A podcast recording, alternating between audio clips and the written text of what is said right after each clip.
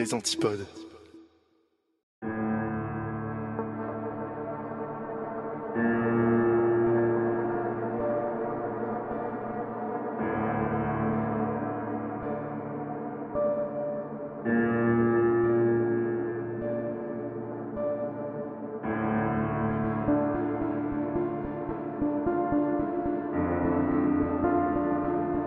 Eh bien, bonsoir Twitch, bonsoir le podcast. Je suis Yop et vous écoutez le Rendez-vous de l'étrange épisode 16. Et je suis en compagnie de Dan.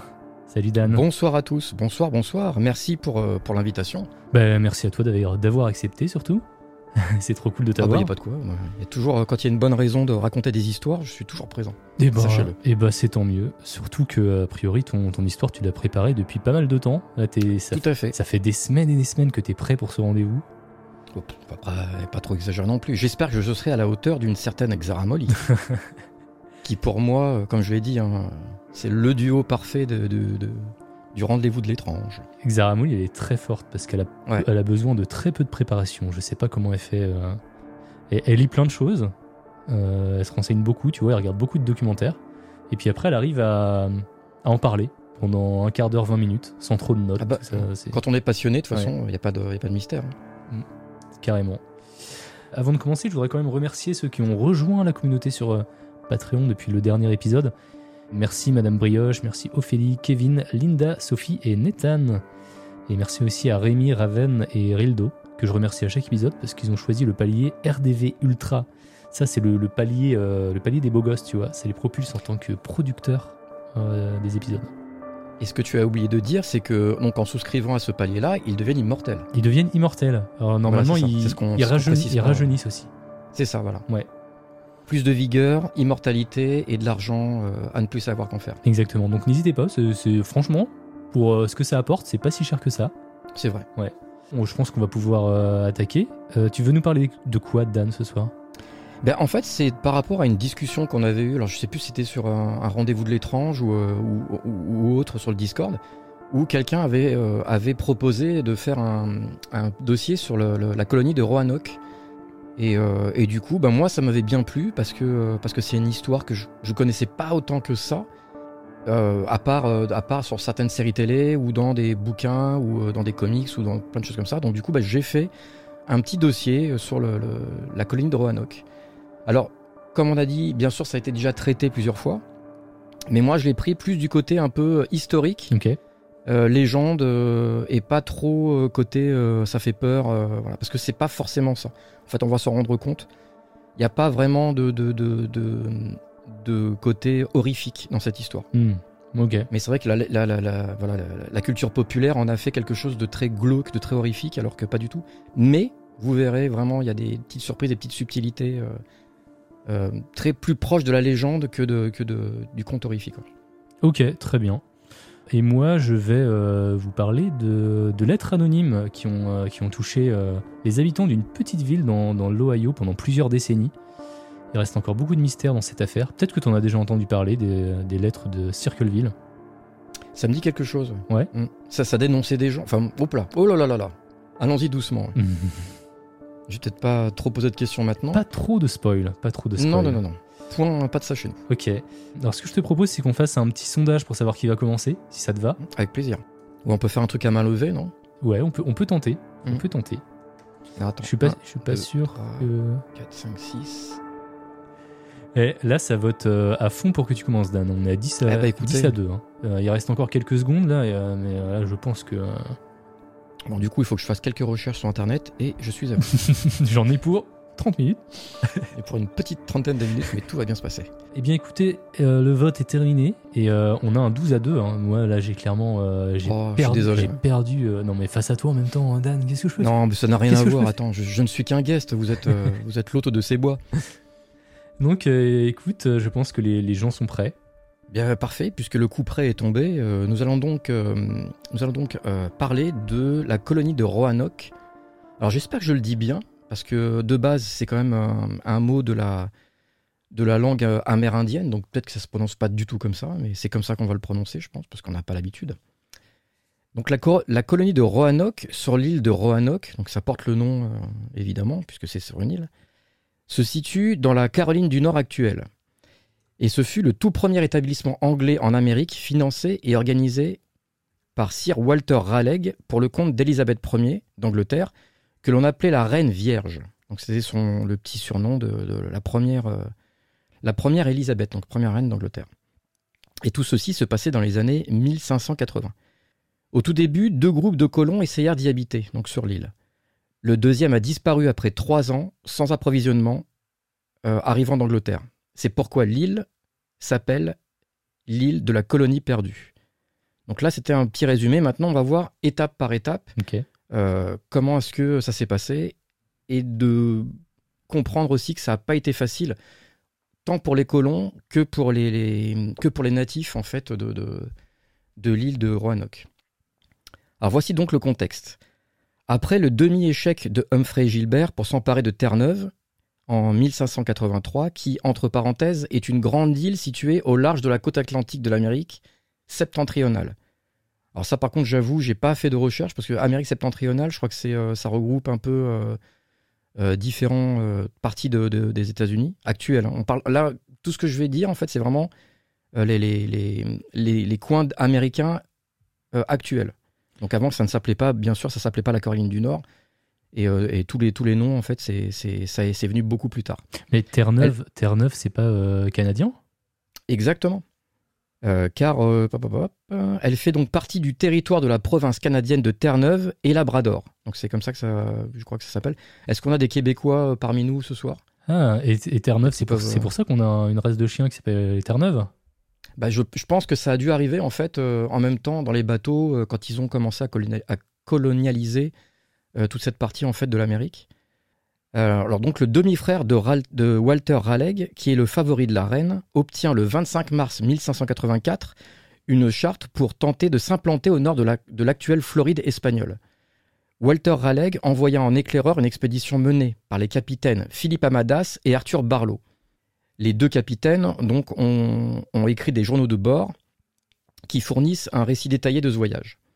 Tout d'abord hésitant à s'engager dans le détroit de Floride, la flottille doubla par le Cap Fear. Alors, comme son nom l'indique, Cap Fear, en français, le Cap de la Peur, hmm. euh, c'était vraiment une sorte d'estuaire qui était très, très, euh, très raccourci, avec bah, des, espèces de, rochers qui sortaient de la flotte, avec euh, des mers qui étaient un petit peu, un petit peu énervées. Et là, on commence déjà à avoir un petit aperçu de ce qu'est la colonisation de ce secteur, avec la nature qui est déjà hyper hostile. Ouais. Et donc, du coup, c'était vraiment hyper compliqué avec les bateaux de l'époque de, s'y aventurer, sachant que à l'époque, eh ben, les bateaux n'étaient pas conçus pour ça et qu'ils n'avaient aucune idée de ce qu'ils allaient trouver et en mer et sur l'île. Donc, ils ont pu, ils ont dû faire comme ils pouvaient. Donc, le Cap Fear est une route pour, euh, euh, se rendre euh, sur la, Floride actuelle espagnole. Et donc, c'est une route qui est assez dangereuse et qui laisse présager une suite malheureuse. Donc le bateau accoste dans l'île de Roanoke, une île de l'archipel côtier des Outer Banks. C'est une mince bande de sable étirée sur 320 km de long des côtes des États de Caroline du Nord. Ils y arrivent en fait le 5 juillet 1584. Euh, La taille de cette île, donc l'île de Roanoke, fut estimée à 20 miles de longueur, soit environ 30 km, et 6 miles euh, de largeur, ce qui fait à peu près 10 km. Donc on, se rend compte quand même que c'est une île qui est, on va dire, entre guillemets, à taille humaine. oui. On peut vraiment. Euh, hmm. on, peut, on peut vraiment faire. Euh, on peut en faire le tour, quoi, à pied. On peut faire le tour, voilà, à pied et sans avoir après ni de chevaux, ni quoi que ce soit. Encore une fois, ils ne le savaient pas, mais dans leur, euh, dans leur cargaison, ils n'ont pas apporté tout ça, en fait. Ils ont vraiment pris le strict minimum.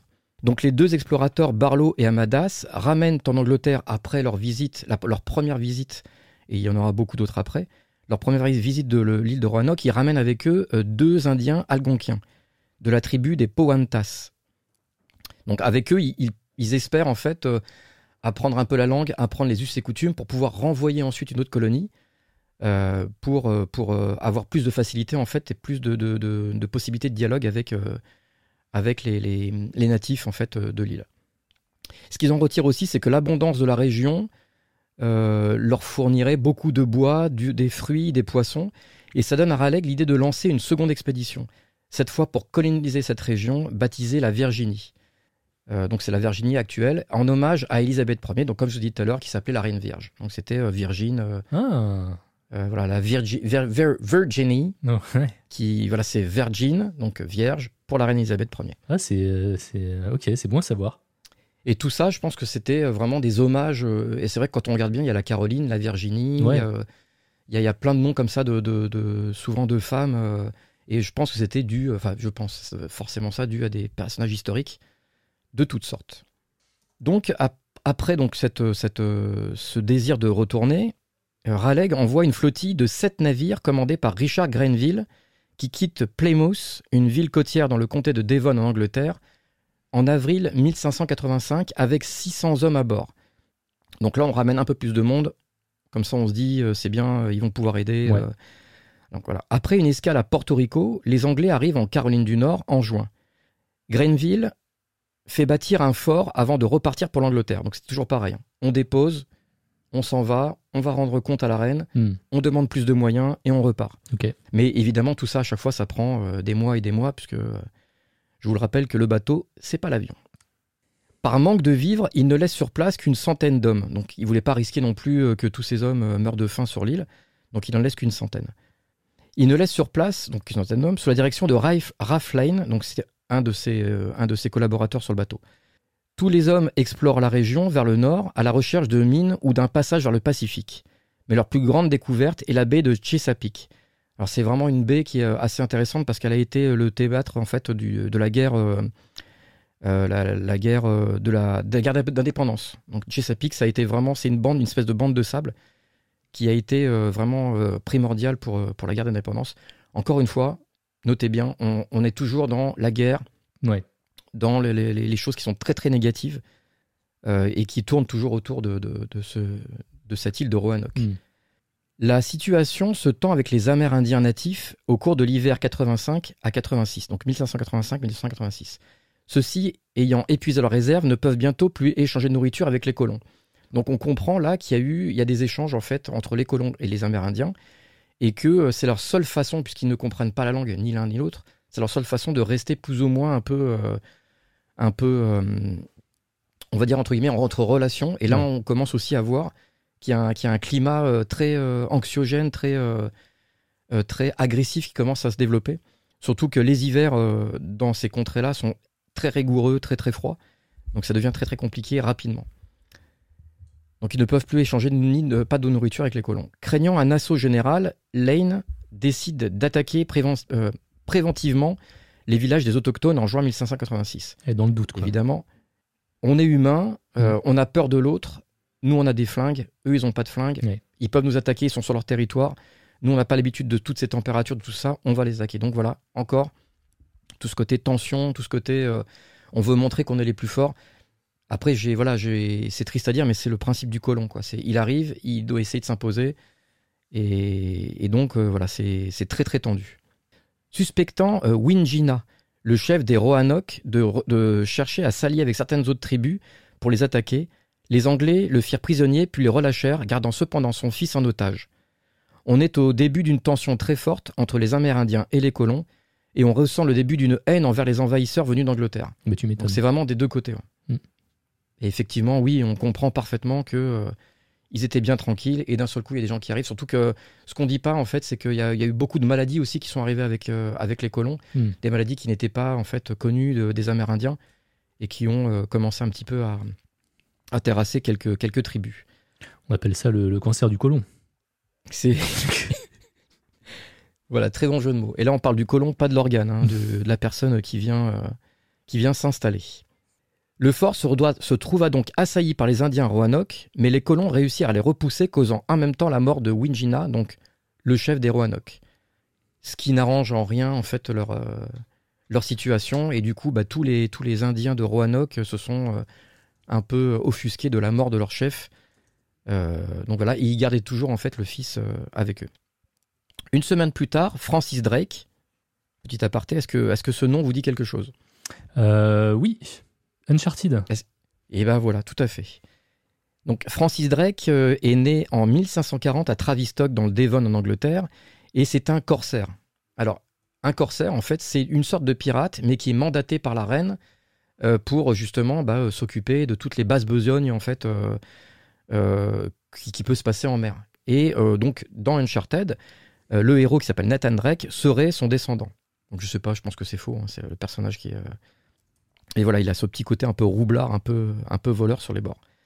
Donc Drake, de retour d'une opération contre les Espagnols, qui était à l'époque leur, euh, principal euh, adversaire sur la, euh, la recherche en fait de pays à conquérir, donc de colonisation, pardon, ce sera plus simple comme ça. Donc c'était les Espagnols à l'époque. Voilà, donc il arrive, lui, il arrive sur l'île de Roanoke avec des vivres. Donc il essaye quand même, il, arrive un peu en sauveur. Lane décide alors de profiter de la venue de Drake pour rentrer en Angleterre avec tous les colons. En juillet 1586, Grenville revient avec des renforts, donc c'est la troisième euh, incursion euh, sur l'île, et trouve le site abandonné. Il faut savoir que la communication entre les différents navires à l'époque était plutôt bof, on va dire. Il laisse néanmoins sur place une quinzaine d'hommes face à une population amérindienne hostile. Mais on va dire qu'une quinzaine d'hommes bien cachés dans une forêt, ça sera toujours plus euh, facile à, supporter pour les Amérindiens que, que, qu'un village entier avec euh, des colons. Oui. Pour autant, l'année passée sur ces rivages leur permirent de livrer une étude détaillée du pays et de la langue des Algonquiens. Grâce à leurs deux Amérindiens ramenés, donc c'est les Amérindiens dont je vous ai parlé au tout début de l'histoire, euh, ils ont appris donc à parler euh, la langue, euh, une des langues, parce que bon, sûr, il y avait plein de tribus avec plein de langages différents. Et là, ils ont appris donc à parler l'algonquien, qui était, je pense, la langue qui était le plus proche du village en fait à Roanoke. Euh, donc, grâce aux deux Amérindiens ramenés et au graveur John White, euh, qui a livré les premières planches. Donc, le graveur qui faisait les dessins, un peu tout ce qui était topographique, qui a dessiné les premières cartes de Roanoke et qui a en même temps illustré euh, la vie des Indiens d'Amérique du Nord. Hmm. Donc il a dessiné des plantes, donc on a su quelles plantes étaient bonnes à cueillir, euh, lesquelles étaient, étaient dangereuses, les, les différents, en fait, parce que chaque tribu aussi avec, avait leurs propres plumes, leurs propres coiffes, leurs vêtements, tout ça.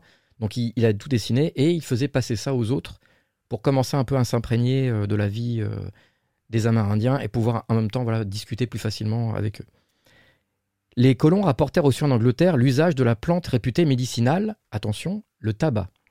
Alors moi j'ai marqué entre parenthèses, voilà, bravo l'idée du siècle. Et attention, c'était pas tout, parce que je pense que là c'est encore euh, le pompon, euh, ou comment on dit, la cerise sur le gâteau. Ils ont ramené aussi le sassafras, qui est une plante qui sert, accrochez-vous bien, soit à saisir, à épaissir pardon, des sauces euh, en cuisine, soit à faire de la MDMA. Ah. Vous choisissez. Voilà, c'est comme, c'est au choix, c'est où vous faites une petite sauce, ou euh, vous laissez des gens dans un piteux état. Mais je ne suis personne pour juger. euh, Voilà, donc la MDMA, qui, on le rappelle, est une, est une drogue, un psychotrope, je crois, qui est assez puissant, qu'on obtient donc avec le sassafras, qui est une épice, donc voilà, qui est un peu, euh, qui, qui va, qui va un peu comme, on peut dire de la maïzena, grosso modo, Ok. pour ceux qui font de la cuisine. Pour les autres, vous savez ce que c'est que la MDMA. En 1587, Raleigh organise une nouvelle expédition, la quatrième. Il décida que la future colonie devait être établie un peu plus au nord. Donc, après toutes ces études, le nord était plus enclin à les accueillir. À l'intérieur des terres, signe que l'objectif n'est plus d'établir une base militaire, mais de fonder une colonie de peuplement. Parmi les 110 colons qui ont été sélectionnés pour venir s'installer sur l'île, il y avait euh, 91 hommes, donc surtout des fermiers et des artisans, évidemment, puisqu'on ne va pas faire venir euh, euh, des, bureaucrates ou des administrateurs ou euh, des gens comme ça pour, euh, euh, créer une, colonie dans un lieu un peu hostile. Donc on va ramener vraiment des gens qui peuvent apporter quelque chose sur ces terres qui sont euh, fertiles, hein. ils sont vraiment, euh, qui sont vraiment hyper fertiles. Donc ils ont chacun 200 hectares de terre dans la baie de Chesapeake. Pour pouvoir justement voilà faire évoluer et cultiver pour ne pas demander aux autochtones euh, la nourriture et euh, tout le reste. Et ils font aussi venir donc euh, seulement 17 femmes et 9 enfants à bord. 17 femmes, 91 hommes. Est-ce qu'il y a vraiment un, un intérêt sur quelque chose? Est-ce que est-ce qu'ils n'avaient pas prévu de rester longtemps? Est-ce Mm. qu'il y avait beaucoup de gens, de gens qui étaient peut-être mariés? Ils ont peut-être fait venir les, certaines femmes qui étaient avec des, jeunes, avec des gens plus jeunes et laisser les, les- les maris plus vieux partir tout seuls. Ça, je ne sais pas. Et neuf enfants, donc peut-être pour avoir euh, une, euh, de, de la, main- de la main-d'œuvre un peu plus tard. euh, voilà. Donc John White, qui avait vécu dans la première colonie de Roanoke, est nommé chef de l'expédition, puisqu'il connaissait bien le terrain, Ouais. et gouverneur de la future colonie. Les trois navires donc euh, partent d'Angleterre en mai et leur mission est de retrouver les 15 hommes laissés par Greenville. Donc je vous avais dit le, le petit groupe d'hommes qui s'étaient réfugiés un peu à l'écart. Donc ils doivent essayer de les retrouver euh, pour, euh, pour qu'ils passent le message pour, pour dire à peu près tout ce qu'ils ont, tout ce qu'ils ont appris. Et afin de s'établir ensuite dans la baie de Chesapeake, jugée plus appropriée que Roanoke. À leur arrivée en juillet, ils ne retrouvent personne. Donc là, on est sur une première disparition, et là, ça commence vraiment. Ah, ça y est. on commence à rentrer petit à petit euh, dans le, dans. euh, on sort un peu de, enfin, on reste dans l'historique, mais Ouais. on commence à rentrer un petit peu dans le, Dans le, le- le- le- le- les pensées un petit peu, comment dirais-je. Euh, euh, on, je sais pas comment, j'ai pas le mot pour ça. C'est, on, on se dit, mais comment ça se fait Attends, là ils sont partis, donc on est un peu dans la, pas la peur, mais la, la- Bah, la- euh, on peut les légendes urbaines, euh, su- ouais, les suspicions, euh, voilà, suspicion de disparition, Ouais. d'enlèvement, de meurtre, on sait pas trop vraiment. Et, euh, et très franchement, quand on arrive comme ça dans un terrain un peu hostile et tout nouveau, on va pas non plus se poser des questions pendant 20 000 ans parce qu'il faut manger, Ouais. parce qu'il faut survivre. Euh, donc voilà. Donc, ils n'arrivent plus à retrouver la trace de 15 personnes. Ils ont disparu. Euh, mais ils décident quand même de rester à Roanoke puisque, bah, euh, en fait, le, le- le but c'est de créer, ce, créer ce- ce- ce- cette colonie, de retourner voir la reine et lui Mm. dire euh, ça y est, on a réussi et voilà, t'as un nouveau territoire euh, à ton actif. La fille de White, une fois sur place, donne naissance à Virginia Dare, donc c'est Dare, Dare, c'est son nom de famille. Donc Virginia en l'honneur de Bah, Virginie, quoi, la reine. de la Virginie, de la reine. Donc c'est le premier, premier enfant à naître en euh, premier enfant anglais né sur le sol des futurs États-Unis. Et elle naît donc le 18 août 15- 1587. Donc c'est la première. décida de euh, ouais, c'est la, c'est la première native. euh, et- Alors, ouais. Enfin, c'est- Native c'est- colonialiste. Oui, voilà, c'est ça. voilà, la première, on va dire américaine, Ouais. puisque là on est vraiment sur les terres américaines et Mm. c'est la première américaine née sur le sol. vous avez compris. Euh, donc euh, en White euh, décida donc de retourner en Angleterre, encore une fois, donc des allers-retours, en septembre 1587, afin de convaincre les autorités d'envoyer de nouveaux colons, parce que pour eux ils se disent qu'une centaine c'est pas suffisant. Et surtout du matériel de construction, parce que évidemment tous ceux, tous ceux qui sont installés avant eux ont quand même un peu déboisé tous les alentours et que ça manque de bois et que ça manque de. de- Il n'y a pas de clous, il n'y a pas de forge en fait, il n'y a pas tout ça. Euh, puisque les Indiens, c'est principalement en fait la peau qu'ils utilisent, les peaux, euh, les Mm. choses comme ça pour, pour fabriquer en fait euh, euh, toutes leurs habitations. Euh, donc John Watt rétablit rapidement les relations avec les tribus locales, mais à son retour, la seconde colonie, donc qui est installée avec les, la centaine d'hommes, avait disparu sans laisser aucune trace à son tour. Donc les 96 hommes, les, les 17 femmes et les 9 enfants, enfin les 10 enfants maintenant, puisque tout le monde a disparu. Et c'est là que le mystère commence à prendre place. Le gouverneur White ne découvre aucune trace de lutte ou de bataille dans les bâtiments effondrés. Le seul indice concernant leur devenir est un mot retrouvé gravé sur un poteau du fort. Volontairement, je ne vais pas vous donner le nom tout de suite, on va y revenir un peu après, euh, puisque ce mot va être vraiment la, la- une des pièces centrales en fait de cette histoire. Toutes les maisons et les bâtiments sont démontés, euh, ils ont été démontés. Il n'y a pas eu d'effondrement, il n'y a pas eu de, de maisons brûlées, il n'y a pas eu tout ça, ça a été démonté proprement, puisqu'on retrouve seulement les bases de toutes les maisons et pas euh, de, de, de- de- maisons cassées, brûlées ou quoi que ce soit. Ce qui a provoqué leur départ ne se fit pas dans la précipitation. Ça, c'est très important aussi à savoir. Avant de quitter, avant de quitter la colonie, euh, White leur avait laissé l'instruction qu'en cas de problème, les colons devaient graver une croix de Malte, euh, indiquant que leur disparition fut forcée. Mais là, aucune croix n'est retrouvée. Donc du coup, White pense que les colons ont déménagé, mais dans l'impossibilité de mener des recherches sur leur destination précise. Donc en fait, il y a vraiment, il n'y a pas de traces de pas, il n'y a pas de traces de, de, de, de, charrier- de chariot, de quoi que ce soit, qui peut expliquer le fait euh, qu'ils ne soient plus dans, dans le campement. Mais les chariots sont toujours là. Il n'y a plus rien du tout. Tout a été démonté en fait. Vraiment, c'est euh, c'est hyper propre. C'est vrai que c'est vraiment un terrain plat Ah, avec, euh, avec les bases du fort.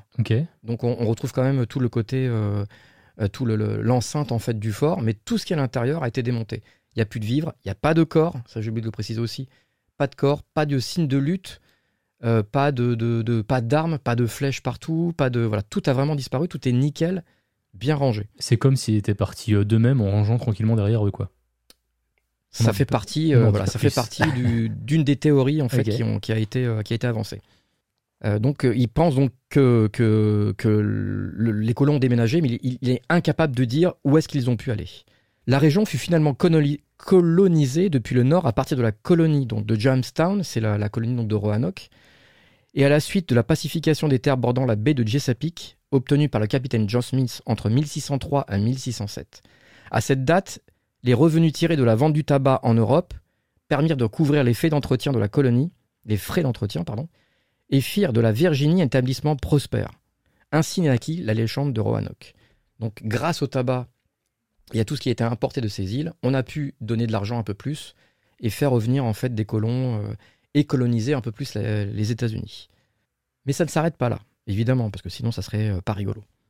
Donc ici, on parle de légende, car euh, ce que je ne vous ai pas encore dit et qui nous propulse directement dans ce que cette histoire a de plus étrange, c'est que les ruines du village des colons, euh, donc John White a découvert le mot Croatoan.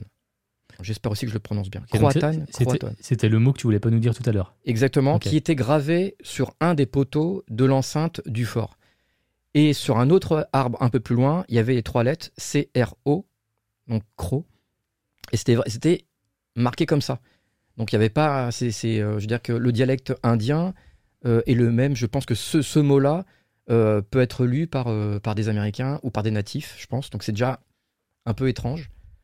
Euh, Il n'y avait pas d'alphabet. Je pense pas qu'il y avait un alphabet, un alphabet algonquin ou un alphabet natif à cette époque-là. Je, je, je suis pas sûr. Mais en tout cas, il y avait ce mot croatan qui était écrit donc gravé sur un des, un des poteaux. Donc John White en conclut que les colons étaient sains et saufs, puisqu'il n'y a aucune trace de, de, de- de guerre ou, ou de, violence, et, et qu'ils avaient dû se retirer sur l'île de Croatan. Donc on n'est plus sur l'île de Roanoke, on est sur l'île de Croatan, Hmm. qui est une île qui, est, qui était toute proche de celle de Roanoke. Il voulut aller les chercher, mais, et vous allez le voir parce que ça va revenir, une énorme tempête se leva qui les empêcha d'accoster sur Croatoan et décidèrent du coup que l'un des navires de John euh, Wa- Watts euh, reviendrait au printemps pendant que l'autre retournerait directement en Angleterre. Donc ils décident de faire deux équipes, deux teams, Ouais. un qui va rentrer et un qui va attendre un tout petit peu et repartira. Donc on a déjà le, le- on a déjà le, le- le Cap Fear qui était pas facile à faire. Et là, Ouais. dès qu'on essaie d'aller sur cette île de Croatoan, il y a euh, malheureusement une grosse tempête et le bateau n'était pas fait en fait pour résister à tout ça. Mais malheureusement, personne ne retrouvera jamais les colons de Roanoke, ni même leur corps sur aucune des îles ou des terres pendant leur recherche. Parce qu'ils y sont Donc, allés. vraiment coup, cherché. euh, ils y sont allés à Croatoan après euh, pour vérifier? Euh, ils ont essayé, mais en fait, eux, ils ont vraiment essayé de voir tout ce qu'il y avait autour. Ouais. Donc, ils se sont dit peut-être qu'ils sont allés au nord de, Cro- de, de Roanoke. Ouais. Euh, ils se sont dit peut-être qu'ils sont allés là, peut-être qu'ils sont allés plus vers Chesapeake. Et en fait, ils ont trouvé personne. Et là, on parle vraiment de- du lendemain euh, du, de, de, euh, euh, d'atteindre en fait l'île malgré les, in- les intempéries. Donc, c'est pas sur plusieurs années. Là, on reste vraiment assez proche. voilà. Euh, certains se demandèrent si la colonie n'avait pas été anéantie par les Espagnols. Donc voilà, on revient avec, euh, avec le- le- les principaux ennemis des Anglais euh, dans la colonisation, qui avaient déjà rasé deux colonies françaises. John White rapporta qu'il n'avait aucune idée de son plan d'emplacement actuel et qu'en 1600, il la cherchait encore. Donc c'est pour dire que, je pense, là il n'y a pas tout le détail, mais je pense aussi qu'ils ont réessayé d'y aller et qu'ils ont eu, à chaque fois, c'était problème sur problème, manque de bateaux fiables, manque de, personnel sur le bateau, manque de moyens aussi, beaucoup manque de moyens. Donc voilà. On va faire un bond dans, dans le, futur et on va passer 12 ans euh, après, avant que Sir Raleigh ne décide d'enquêter sur la disparition des colons. On a quand même attendu 12 ans. Donc ils ont préféré bien s'installer et ensuite relancer la, recherche. En 1602, une expédition dirigée par Samuel Mace partit sur l'île de Roanoke. Sir Raleigh avait acheté son propre navire et avait garanti un salaire aux marins pour qu'ils ne se laissent pas distraire. Donc il a monté sa propre, euh, sa propre euh, escouade, en fait, son propre euh, petit bataillon de, de voyage pour partir, sans en parler à la reine, bien sûr. Donc ce qui va faire de lui un renégat. Malheureusement, peu avant, leur ah, peu avant leur arrivée, le temps devint tellement mauvais qu'ils furent obligés de faire demi-tour. Hmm. Ça fait deux fois. Donc encore une fois, le temps ne- ne- n'était pas. voilà. Donc on peut commencer à se demander est-ce que, euh, est-ce que vraiment les, les, les, les- comment euh, Mère Nature ne protégeait pas aussi l'île euh, des euh, des envahisseurs? Hmm. Voilà, donc il y a, on peut commencer à se poser quelques questions. Donc ils sont obligés de faire demi-tour. À son retour, Sir Alec fut arrêté pour trahison. Donc trahison parce qu'il a monté sa propre escouade et que la reine supportait pas. tant qu'on n'est pas corsaire, on n'a pas le droit de faire des trucs un petit peu en au-delà de la loi, en fait. Oui. Après l'établissement de la colonie de Jamestown en 1607, des efforts furent entrepris par les Anglais pour obtenir des informations euh, des Powantas. Donc c'était euh, une des tribus qui était sur place. Ils ont essayé de, rentrer en contact avec eux pour savoir s'ils avaient quelques infos sur euh, la colonie de, Roanoke. Et du coup, bah, John Smith a pris du chef des Powantas qu'il avait personnellement donné l'ordre de tuer tous les colons de Roanoke parce qu'il vivait avec les, avec, les Indiens Chesapeake, une autre tribu qu'il refusait de fusionner avec eux. Donc lui, il a dit ça. Il a Hmm. dit non, c'est moi qui les ai tués. Or, euh, sur euh, un, une- un- comment, un, un terrain assez vaste, il n'y a pas eu, encore une fois, il n'y a pas eu de corps, il n'y a pas eu de, de, de cadavres, il n'y a pas eu de, de signes de bagarre. Il y a, il y a vraiment, on n'a rien trouvé, ni de tombe, ni de quoi que ce soit. Parce que quoi qu'il arrive, tout le monde était enterré. euh, et un corps, ça se retrouve. ou s'ils enterraient pas, on aurait retrouvé vraiment des, des squelettes un peu partout. Ouais, bah oui, Et là, c'était pas le cas. Ok. Euh, donc parce qu'il avait, ils avaient, euh, ils avaient donc euh, sympathisé avec une autre tribu. les, les Powhatans avaient peur, donc ils ont- il, il a dit qu'il les avait tués. Après, ils sont sur une île, ils peuvent les balancer dans l'eau avec des pierres et tout. Ils peuvent aussi les balancer dans l'eau, donc c'est pour ça que c'est des légendes. C'est, Ouais. on a dit, mais on n'a aucune preuve. Bah oui, c'est ça. Une légende, la base d'une légende, c'est un peu ça. C'est un peu, on m'a dit que euh, il s'est passé ça et qu'en fait, euh, on n'a aucune vraiment, vraiment aucune preuve tangible euh, sur sur les oui en fait.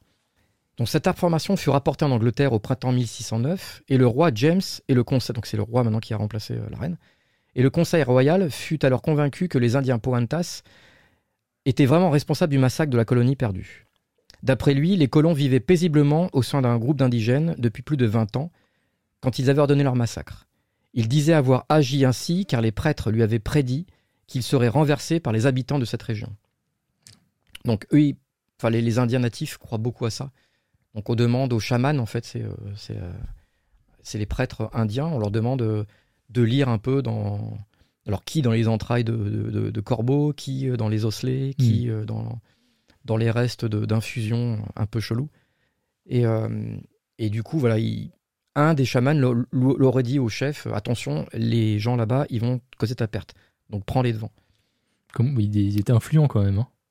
Ah ben c'était euh, c'était c'est eux qui faisaient la pluie et le beau temps. hein. Les Mhm. chamans c'était euh, on va à la chasse, combien est-ce que tu penses qu'on aura de, de, de victuailles et puis ils donnaient à peu près des trucs. euh, Ça, je pense que ça devait marcher, ça devait pas marcher, je sais pas du tout. Donc il y avait des trans, il y avait beaucoup de choses comme ça. Euh, donc il devint alors une certitude que les colons de Roanoke avaient bien été décimés par le chef Powhatans et cette croyance persista pendant plus de 400 ans. Mais d'une étrange manière. Jamais aucun corps, donc encore une fois, ne fut retrouvé par la suite. Différentes tribus prétendirent descendre des colons Roanoke. On va revenir aussi un tout petit peu après. Ou en avoir appris certaines techniques de construction, et l'éventualité que certains mobs de la colonie perdue avaient pu survivre fut alors envisagée. Alors peut-être que tous n'étaient pas morts, et que certains avaient quand même réussi à, atteindre euh, des tribus différentes, et euh, bah, à leur apprendre un peu euh, l'usage bah, du fer, l'usage de la construction de certaines maisons, euh, et puis voilà, euh, le, le- le dressage, le tissage, le- l'écriture. Et il faut savoir aussi qu'il y avait aussi tout ce côté un peu euh, christianisation. euh, chris- christianisation, on peut dire ça ou, Oui, c'est qu'on. Oui, oui. Ils amènent en fait leur religion. Ouais. donc de nombreuses légendes se mirent alors à courir que telle tribu indienne avait constitué de descendants colons, était constituée de descendants colons de Roanoke et que leur nom était semblable, qu'ils parlaient anglais et qu'ils connaissaient le christianisme. Donc voilà. Hmm. Ils ont découvert que certaines tribus euh, avaient des croix dans leur, euh, dans leur tribu, que certains avaient des notions d'anglais, que euh, qu'il y avait par exemple un John, un John, après un, un nom, enfin je sais pas les noms, les noms indiens, John ceci, Dave cela, voilà donc il y a eu, il y avait des petites choses comme ça un peu qui, qui leur donnaient un peu quelques quelques signes avant-coureurs. Euh, les Huguenots. Donc les Huguenots, c'est le nom donné aux protestants français pendant la guerre des religions qui s'installèrent dans la région un siècle plus tard, remarquèrent que plusieurs membres de la tribu Tuscarora, des indigènes amicaux qui vivaient à l'ouest de Roanoke, avaient des cheveux blonds et les yeux bleus. Ah oui. Donc, encore une fois, on se pose des questions. Est-ce que ça serait une erreur génétique? Enfin, une erreur. Une altération génétique qui peut arriver. hein. Il y a bien des albinos. euh, on peut parler, voilà, de. Mais là, c'était vraiment assez récurrent. On a retrouvé donc des Indiens natifs avec les yeux bleus et euh, les cheveux blonds, euh, un peu plus, euh, un peu plus, de- Enfin voilà, c'était pas. on n'était pas vraiment sur, sur du physique de natif amérindien. Jamestown était la colonie la plus proche, et comme il n'y avait jamais eu aucun mariage entre les Tuscarora et puis les Britanniques, ils ont conclu que les colons de Roanoke étaient leurs ancêtres. Hmm. Donc voilà, là on parle vraiment de euh, plusieurs années après. On en déduit donc qu'il y a eu quand même quelques colons qui ont survécu, mais on ne sait pas du tout euh, ni où ils sont passés, ni comment est-ce qu'ils ont fait pour s'accoutumer à, toutes les tribus. Euh, voilà. Et pour donc enfoncer encore plus, nous enfoncer encore plus dans cette légende étrange, voici quelques événements supplémentaires. Et là, on, là, on passe vraiment dans le côté très légende et très est-ce qu'on doit y croire ou est-ce qu'on ne doit pas y croire euh, Donc en, en, 1937, Louis Hammond, un touriste californien, prétendit avoir trouvé une pierre gravée d'un étrange message. Il l'emporte à l'université Emory à Atlanta, où elle fut examinée par le docteur Hayward, un professeur en histoire américaine. Dans ce message qui était signé EWR, les initiales de la fille de John White, donc la mère de Virginia Dare, Éléonore donc demandait à celui qui, qui retrouverait la pierre de prévenir son père de la mort de son mari et de celle de sa fille. Donc on peut imaginer que le mari de Éléonore et Virginia n'ont pas survécu à quelque chose. Et elle, expliquait que tous les colons, sauf sept, avaient été tués par les sauvages. Donc là, ça se rejoint plus ou moins sur le fait qu'il euh, y a peut-être eu une, vengeance entre, entre, les, entre une tribu indienne et les colons de Roanoke. Donc sur cette, euh, sur cette dalle, il y avait marqué donc Ananias Dare, qui était donc le mari de Eleanor, Virginia, qui était la fille, et ensuite il y avait marqué Vers le ciel 1591, donc on peut imaginer que vers le ciel, effectivement, c'est l'âme qui monte, et tout Anglais doit le montrer au gouverneur John White. Quelque temps plus tard, la famille Pierce annonça qu'une récompense était offerte pour toutes les autres pierres gravées qui pouvaient se trouver en fait sur la terre euh, de Roanoke. Et en 1940, 47 nouvelles stèles furent trouvées. Ah oui, quand même. Ça fait beaucoup. ouais. Ça fait, ça fait vraiment beaucoup. 47 euh, stèles furent trouvées par un agriculteur. Et euh, toutes les stèles, en fait, racontaient euh, plus ou moins l'histoire de la colonie perdue. Les messages étaient tous adressés à John White. Ils appelaient à la vengeance contre les sauvages qui les avaient attaqués et indiquaient la direction prise par les survivants. Donc là encore, on est quand même dans un message un peu de haine envers eux, sachant pas du tout ce qui s'est passé. Et, c'est ça qui est un, peu compliqué, encore une fois, avec toute l'histoire de, la colonisation d'Amérique, c'est ça qui a fait accentuer encore un peu plus euh, la haine en fait du natif. Hmm. Donc euh, les, 47, sur les 47 pierres, il y a eu donc euh, une pierre datée de 1592 indiquée que les colons qui avaient échappé au massacre avaient atteint un sanctuaire dans la région de la vallée de Nakochi et qu'ils y vivaient dans une, entre guillemets, splendeur primitive. Ça veut pas dire grand-chose, ça. Bah, ça, ça, veut dire, ça peut vouloir dire que est-ce qu'ils n'auraient pas trouvé un lieu euh, où euh, bah, il y, a de l'eau, il y a de la nourriture, il y a des fruits, il y, y, a des animaux, il y a, tout ce qu'il faut, dans une euh, espèce de petit havre de paix dans un coin reculé, perdu et, pas découvert. Donc leur, voilà, leur splendeur primitive est indiquée sur une des 47 pierres.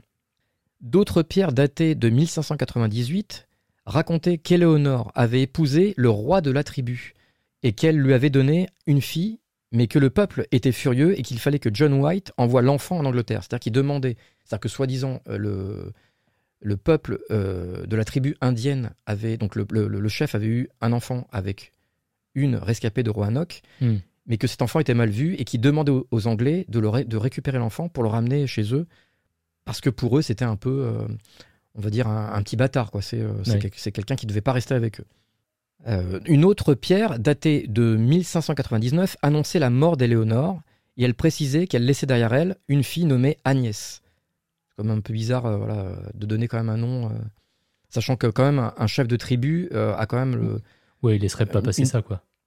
C'est quand même une posture. Ou alors vraiment, il, il, devait être amoureux de cette femme et qui voulait vraiment lui faire plaisir, donc voilà, elle s'appelait Agnès. Une étude fut alors commandée par la Smithsonian Institute et un groupe d'historiens qui était dirigé par Samuel Morrison de l'université d'Harvard examina les pierres, parce que jusqu'à présent, on n'avait pas examiné les pierres en elles-mêmes. On est d'accord que euh, ces, pierres sont réelles Ces pierres existent. Il y en a vraiment. Alors, il y en a 48 avec la première qui sont trouvées. Euh, ils en ont trouvé donc 47 autres. Les pierres existent. On peut les voir euh, dans les musées. Un rapport fut ensuite publié et qui leur accordait une certaine authenticité une certaine authenticité, je tiens à préciser.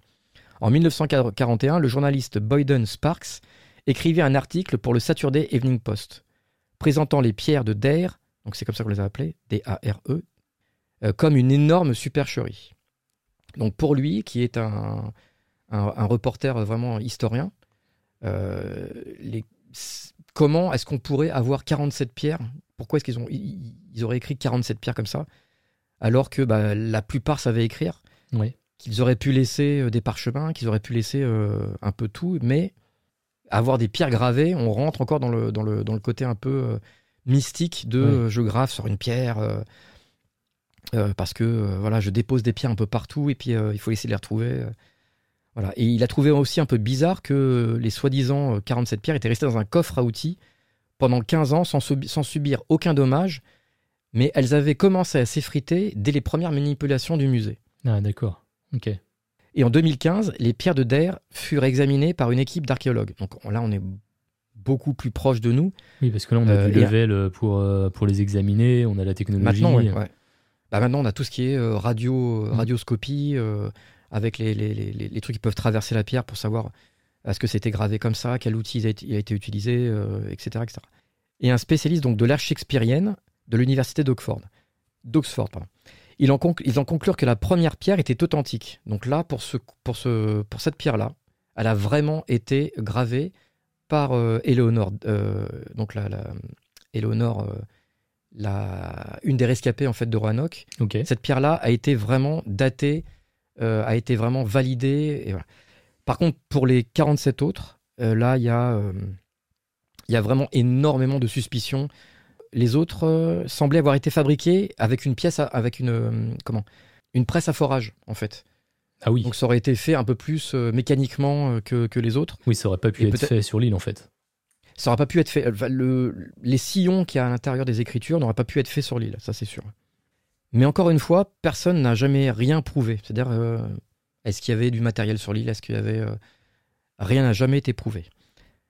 De nombreuses fouilles archéologiques furent organisées pour tenter de retracer l'histoire de la colonie perdue et des objets furent retrouvés ici et là qui auraient prétendument appartenu aux colons de l'île de Roanoke. Donc on a retrouvé bah, euh, des, des, objets en fer, des cuillères, des, comme ce qu'on retrouve en fait en général dans, toutes, euh, les, zones de recherche. En fait, on va trouver bah, des peignes, on va trouver des broches, on va trouver plein de choses qui ont appartenu aux femmes, des outils qui, ne pouvaient pas appartenir en fait à une peuplade amérindienne. En 2012, la fondation de la première colonie, donc une fondation qui a été créée exclusivement pour cette colonie-là, demanda au British Museum d'étudier de plus près une carte dessinée par John White au XVIe siècle en utilisant des techniques d'imagerie actuelles. Les chercheurs découvrirent des dessins tracés à l'encre invisible, cachés sur la carte, dont un ressemblant à un fort près de la baie d'Albermerle. C'est une baie qui se trouve à une centaine de kilomètres de l'île de Roanoke. Donc là, encore une fois, c'est une vraie carte qui est datée, qui est certifiée, qui est validée. Et sur cette carte, il y a une encre. Alors avec quoi, je ne sais pas. Je peux pas. Je sais qu'avec du citron, on peut la faire apparaître. On peut faire apparaître des choses. Mais là, apparemment, c'était une encre invisible qu'ils ont utilisée avec, euh, avec d'autres dessins et d'autres spécifications, euh, des éléments que, personne n'avait forcément, à part donc euh, John White qui, était, qui avait fait plusieurs allers-retours sur l'île. Des fouilles furent alors organisées sur le site par rapport à la nouvelle carte détectée, qui durèrent trois ans et permirent aux, aux, archéologues de retrouver des petits objets de l'époque élisabéthaine, donc de la reine Élisabeth. Donc ils ont retrouvé donc des, objets de l'époque élisabéthaine. Quelques-uns de ces objets, donc un pot de conservation aliments, des morceaux de poterie et un crochet en métal, auraient été fabriqués à Londres. Et ils sont pour certains la preuve que les colons de Roanoke sont arrivés à cet endroit avant de se mélanger aux tribus amérindiennes. Hmm. Donc il y a des faits historiques, il y a des faits, euh, euh, oui, euh, on va dire physiques, des objets qui, qui, qui n'ont pu être faits que en Angleterre qui ont été retrouvés. Et donc, il y a ces suspicions, en fait, de. Euh, bah, en fait, euh, il y a eu du mélange, quoi. Peut-être qu'à un moment, il y, a eu il y a eu quelque chose qui s'est mal passé, que certaines familles euh, qui sont créées sont parties à gauche, d'autres à droite. Certains ont été avec les Roanoke, certains ont été avec les Poantas, d'autres ont été avec les, avec les Algonquins. Et du coup, bah, ils auraient eu voilà, une vie peut-être paisible, peut-être qu'ils étaient on ne sait pas, hein, peut-être qu'ils étaient euh, esclaves dans, les villages, qu'ils étaient, euh, on ne sait pas. Ça, par contre, on ne peut pas vraiment répondre à tout ça. Mais alors, et je vous vois venir, et je vous entends d'ailleurs euh, à travers les ondes, qu'en est-il de ce fameux mot croatan Eh bien, au fil du temps, l'histoire de la colonie perdue est devenue une légende et le mot croatan le symbole d'un mystère. Les Indiens croatan, donc c'est aussi un peuple d'Indiens, croyaient qu'un esprit, et attention, c'est là où, où on rentre encore un peu plus dans la légende, qu'un esprit habitait l'île de Roanoke et qu'il avait le pouvoir de changer ceux qui l'offensaient en animaux, en arbres ou en rochers. Ah, Est-ce que ça serait pas euh, une réponse à pourquoi est-ce qu'en arrivant, il n'y avait plus personne? Peut-être, peut-être que euh, Jean-Philippe était transformé en arbre, hmm. que Jean, que Jean John était, était transformé en pierre, que Marie euh, était devenue une plante ou, ou un, un petit, euh, un petit raccoon. Donc voilà, la légende dit que ce Croatan serait un esprit qui aurait peut-être transformé tous les méchants colons en, en nature en fait. mais il en, aurait, il en aurait laissé quand même quelques-uns euh, qui étaient moins, moins offensants peut-être. Peut-être que euh, pourquoi est-ce qu'on ne parle pas des hommes en fait? Tout simplement, je sais pas si vous avez vu depuis tout à l'heure, enfin si vous avez écouté ou compris depuis tout à l'heure, euh, on parle beaucoup de descendance. Mm. Or, les seuls qui peuvent avoir une descendance, ça va être les femmes. Mm. Puisque un homme, euh, voilà, la femme, la femme va avoir un enfant. euh, Il y a, je pense, il y a, y a quel- y a- y a que les femmes qu'ils ont gardées pour pouvoir avoir justement ces descendances-là, qu'on n'a pas parlé des hommes en fait. Et peut-être qu'ils n'ont gardé que les femmes. Qui, euh, alors attention, hein, euh, on est en 2023, je pèse mes mots, étaient pas faites pour la guerre. Mm. Donc euh, peut-être qu'ils ont gardé que les personnes euh, entre guillemets encore une fois inoffensives et qu'ils ont éliminé ceux qui potentiellement pouvaient leur apporter du mal. Donc voilà, une première explication Croatan, un esprit transformé, pierre, arbre et buisson. Et depuis quelques années, euh, des rumeurs ont commencé à se répandre que rien ne vient, que prouver, bien sûr, parce que là on rentre vraiment dans la légende urbaine, et qui associe le mot croatan à une disparition considérée comme mystérieuse. Et là, j'ai quelques exemples en fait euh, qui sont assez, euh, qui sont ancrés en fait dans le réel, comme par exemple le célèbre écrivain Edgar Allan Poe, que tout le monde connaît bien sûr, et qui aurait chuchoté le mot croatoan peu avant sa mort en 1849. On sait quand même que Edgar Allan Poe avait euh, un, un univers euh, très spécifique Mhm. et que peut-être que dans sa splendeur, il a voulu en rajouter un petit peu. Euh, voilà. Et apparemment, il aurait dit Croatoan juste avant de mourir. Le célèbre voleur Black Bart aurait gravé le mot Croatoan dans le mur de sa cellule, dans le mur de la cellule de sa prison avant d'être libéré et de se volatiliser en 1888. Encore une fois, voilà, on aurait retrouvé ce mot-là. Le mot Croatoan aurait été retrouvé écrit sur la dernière page du journal de bord du navire le Carole quand il a percuté le cap Hatteras en 1921 avec plusieurs personnes à son bord. Il aurait aussi été euh, retrouvé gravé sur la colonne du lit où Ambrose Pierce, un écrivain de romans fantastiques, euh, passa sa dernière nuit avant de disparaître brusquement le 26 décembre 1913. Encore de la disparition. Et c'est toujours pareil, on retrouve ce mot, il n'est pas utilisé dans un de leurs bouquins ou dans quoi que ce soit. C'est vraiment un mot gravé, un mot retrouvé avec des disparitions derrière. Euh, il aurait été aussi euh, griffonné dans le journal d'Amelia Earnhardt, une aviatrice réputée, accrochez-vous bien, après sa disparition dans l'archipel des îles Phoenix en 1937. Euh, voilà donc pour euh, tout ce qui est un petit peu euh, légende très très ancrée, légende urbaine avec ce mot croatoan qui est la pierre angulaire en fait de cette, de, de, de, de cette histoire. Euh, ensuite, la, la culture populaire a, a- s'est approprié en fait ce mot et euh, ce- cette histoire de Roanoke. Et en ce qui concerne les médias visuels, vous avez la série Supernatural. Je ne sais pas si quelqu'un l'a déjà Ah, vu. ça en parlait un peu dans le chat à un moment donné. Voilà, avec les frères Winchester, c'est dans l'épisode 9 de la saison 2 où il y a un épisode qui s'appelle Croatoan et euh, dans cet épisode, ils utilisent le mot Croatoan comme une espèce de virus qui va contaminer un petit peu euh, tous les, gens et qui vont les attaquer. euh. Et il y a aussi donc, donc le plus connu, American Horror Story, qui en parle deux fois dans la saison 1, épisode 11, et dans la saison 6, qui est consacrée uniquement à Roanoke. La seule différence que moi, je, en, ayant un peu fait le tour de, cette, de, cette, de ce fait, j'ai trouvé que American Horror Story était, avait vraiment versé dans le gros gore, alors qu'il y a Oui, il n'y a, Y a de- rien, en il y a fait, pas de gore, il n'y a aucune trace. euh, il y a- y a voilà, c'est ça. Ouais. Et, et dans l'épisode, on voit donc des revenants euh, euh, de l'île de Roanoke euh, s'approprier les terres, alors que théoriquement, ça devrait pas être eux qui devraient être là et hanter en fait les vivants. Et c'était hyper sadique, hyper, hyper violent, toujours un bain de sang, bain de sang, bain de sang. Et on parle très très peu euh, des, des, des natifs en fait. Et je crois que c'est juste la perso- le personnage de Lady Gaga euh, qui est une espèce de, de, de- de mélange comme ça, euh, une femme euh, un peu native, qu'on on imagine bien chamane, Ouais. qui doit faire un petit peu le lien. Mais c'est tout, c'est tout ce qu'il y a.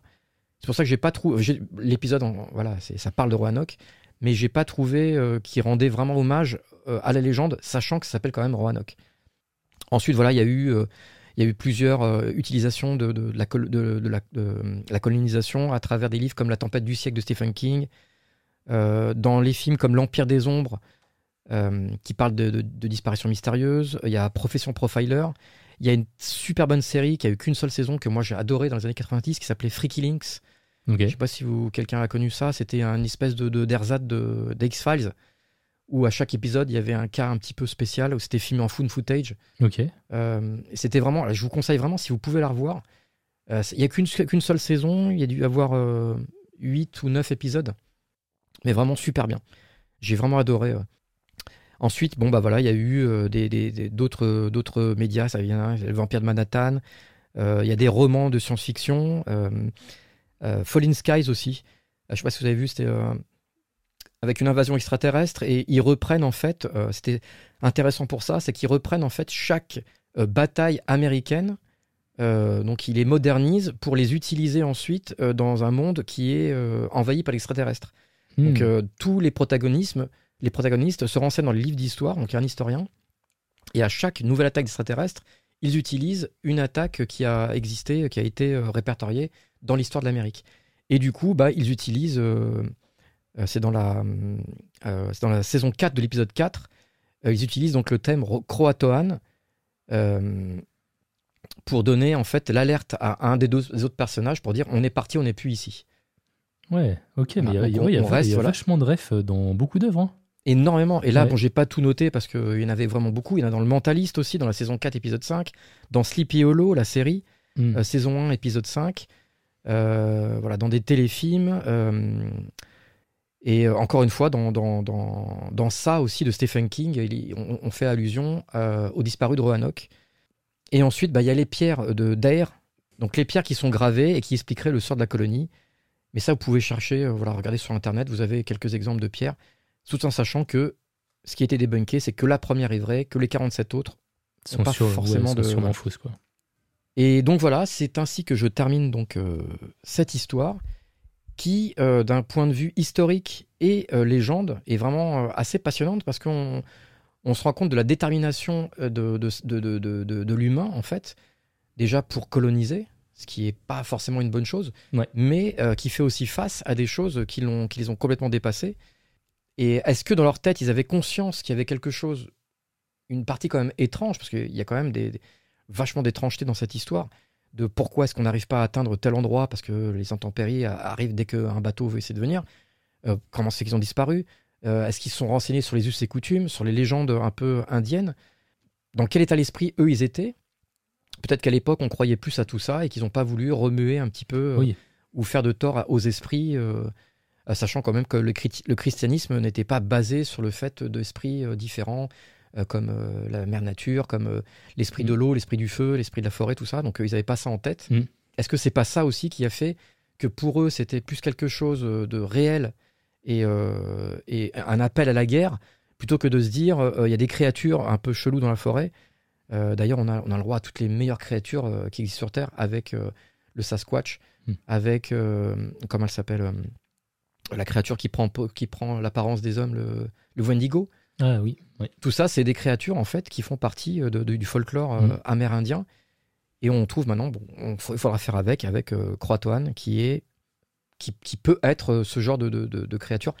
Profondément, moi, en tant que rêveur et en tant que voilà, avec toutes les histoires qu'on peut écrire ou qu'on peut lire, j'aimerais croire à ça, à ce fait de euh, une, une, une entité euh, de, créée par Mère Nature qui serait là pour protéger un peuple qui, euh, qui va lui offrir, peut-être ça a été des sacrifices, il y a peut-être eu des sacrifices hein, euh, de tous les hommes, euh, de, tous les, de tous les Anglais euh, qui sont arrivés. Peut-être qu'on leur a dit, voilà, sacrifiez-nous des, des gens et nous on vous protège, ou on les transforme en pierre, ou on les Ouais. transforme en arbre. Donc moi, j'aimerais croire à cette partie-là de cette histoire, avec ce côté très très folklorique et, euh, et ambiance euh, à raconter au coin du feu, et le truc qui va se propager de, de, de, de- de père en fils euh, autour du feu, dans un, à côté d'un petit tipi, Ouais, et puis, un bon calumet. puis mine de rien, c'est aussi la, la protection de la nature, la protection du peuple. C'est euh, c'est beau, en fait, euh, presque. Oui, parce que c'est ce que ne faisaient pas les colons. c'est le, le- Ouais. le colon pour, Euh, pour, Ils étaient euh, vraiment dans une démarche euh, de, voilà, euh, pour colon. conquérir, quoi. Voilà, il arrive, il, il brise tout, il s'installe, et puis ensuite, euh, bah, il advient euh, ce qu'il advient. Mais il y a tout ce côté, justement, eux qui ne croyaient en rien sont obligés de faire face à quelque chose qui les dépasse, et euh, mentalement et physiquement, en Mm. tout cas, puisque puisque c'était pas vraiment facile de lire, euh, de vivre en fait sur cette île. Mm. Donc pour terminer, je vous dirais, faites votre choix, ou fait historique, ou légende euh, sombre pour certains, ou légende un peu protectrice pour d'autres. Mm. Moi, mon choix est fait, je vous l'ai donné. Merci beaucoup. Bonne soirée. Drop the mic. Ah non, il, Euh, est, il non, est- il est non, suspendu. eh, non, il, est, pas celui-là. il est trop cher. Ouais, il est suspendu, puis je vais pas le poser par terre, je, je- pas question. Mais en tout cas, voilà, c'était vraiment un, un truc super intéressant euh, de, de- de voir euh, les, vrais, les, les réelles différences entre les peuples et comment est-ce qu'on peut s'habituer à, à tout ça et, et se plonger dans, dans toutes ces légendes. Et voilà. Donc pour finir, je dirais Croatoan. Euh, Est-ce que moi, je me lancerai pas dans mon sujet? Eh ben écoutez, je suis tout oui, j'ai envie de dire. Eh ben, c'est parti Eh ben moi, pour mon sujet, on va se plonger dans le mystère des lettres de Circleville. C'est une affaire qui a troublé une petite ville du même nom. Une affaire étrange et non résolue, et euh, elle a commencé dans les années 70. Circleville, c'est c'est une, euh, c'est une ville située dans l'Ohio, aux États-Unis. Dans les années 70, euh, sa population était environ 10 000 habitants. Comme beaucoup de petites villes euh, à travers l'Amérique, euh, Circleville était une communauté, on va dire, euh, hum, fermée dans le sens où tout le monde se connaissait. Et la vie là-bas était assez tranquille. Il y avait une économie locale principalement basée sur l'agriculture. Et d'ailleurs, c'est une région qui était connue pour, enfin qui est d'ailleurs toujours connue pour la culture de la citrouille. D'ailleurs, ils ont un festival chaque année qui célèbre un peu cette culture. C'est le Pumpkin Show. Et euh, c'est un peu euh, un événement majeur en fait pour la ville chaque année. C'est quoi ça? Serait le- plus le taillaille de citrouille, la, grande, la grosseur? Je crois que j'avais vu ça, c'est celui qui fait la, une- la plus grosse citrouille. Ah, ils font plein de trucs. Je pense qu'il y a sûrement des euh, euh, Concours de tarte à la citrouille. Ah, il y a sûrement des concours aussi de celui qui, man- qui en mange le plus ou des trucs comme Mm. ça, tu vois. Et c'est vraiment pendant tout un week-end citrouille à foison, quoi. Donc ça serait plus vers octobre, quoi. Ah oui, oui, oui.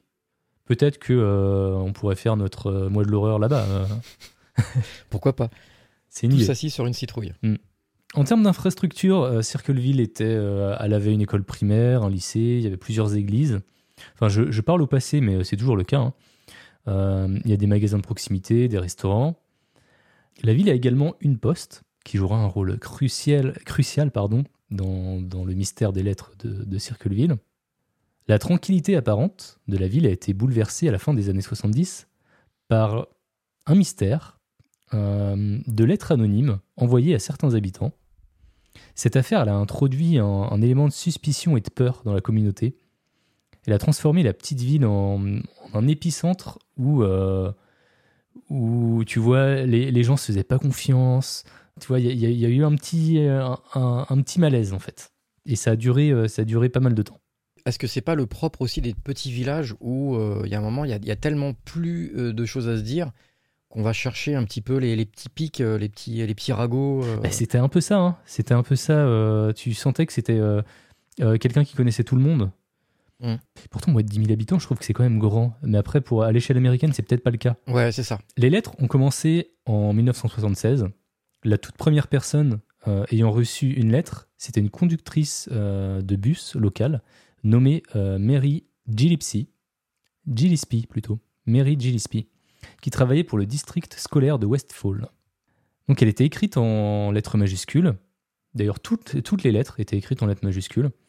Cette, lettre, elle l'accusait d'avoir une liaison avec euh, le surintendant de l'école, un certain Gordon Macy, un père de famille, marié d'ailleurs. L'enveloppe portait le, cachet de la poste de Columbus, Donc Columbus, c'est la, la grande ville euh, du coin qui était située, située euh, 40 km au sud de Circleville. D'ailleurs, je crois qu'on avait euh, fait un épisode, il me semble, euh, où il y avait un mystère à Columbus. Alors, qu'est-ce qui s'était passé? C'était pas là où Brian Schaffer avait disparu? Peut-être. Quelque chose comme ça. Enfin bref, euh, c'est juste à 40 km d'une grande ville. Ouais, Brian Schaffer. Schaffer, ok, c'est ça. Et il n'y avait pas d'adresse de retour, pas de timbre non plus. Et donc, elles étaient signées simplement par l'auteur de Circleville. Et la première lettre disait, j'ouvre les guillemets, Je sais où vous habitez, j'ai observé votre maison, et je sais que vous avez des enfants. C'est pas une plaisanterie, prenez ça au sérieux. Donc c'était quand même un peu menaçant. hein.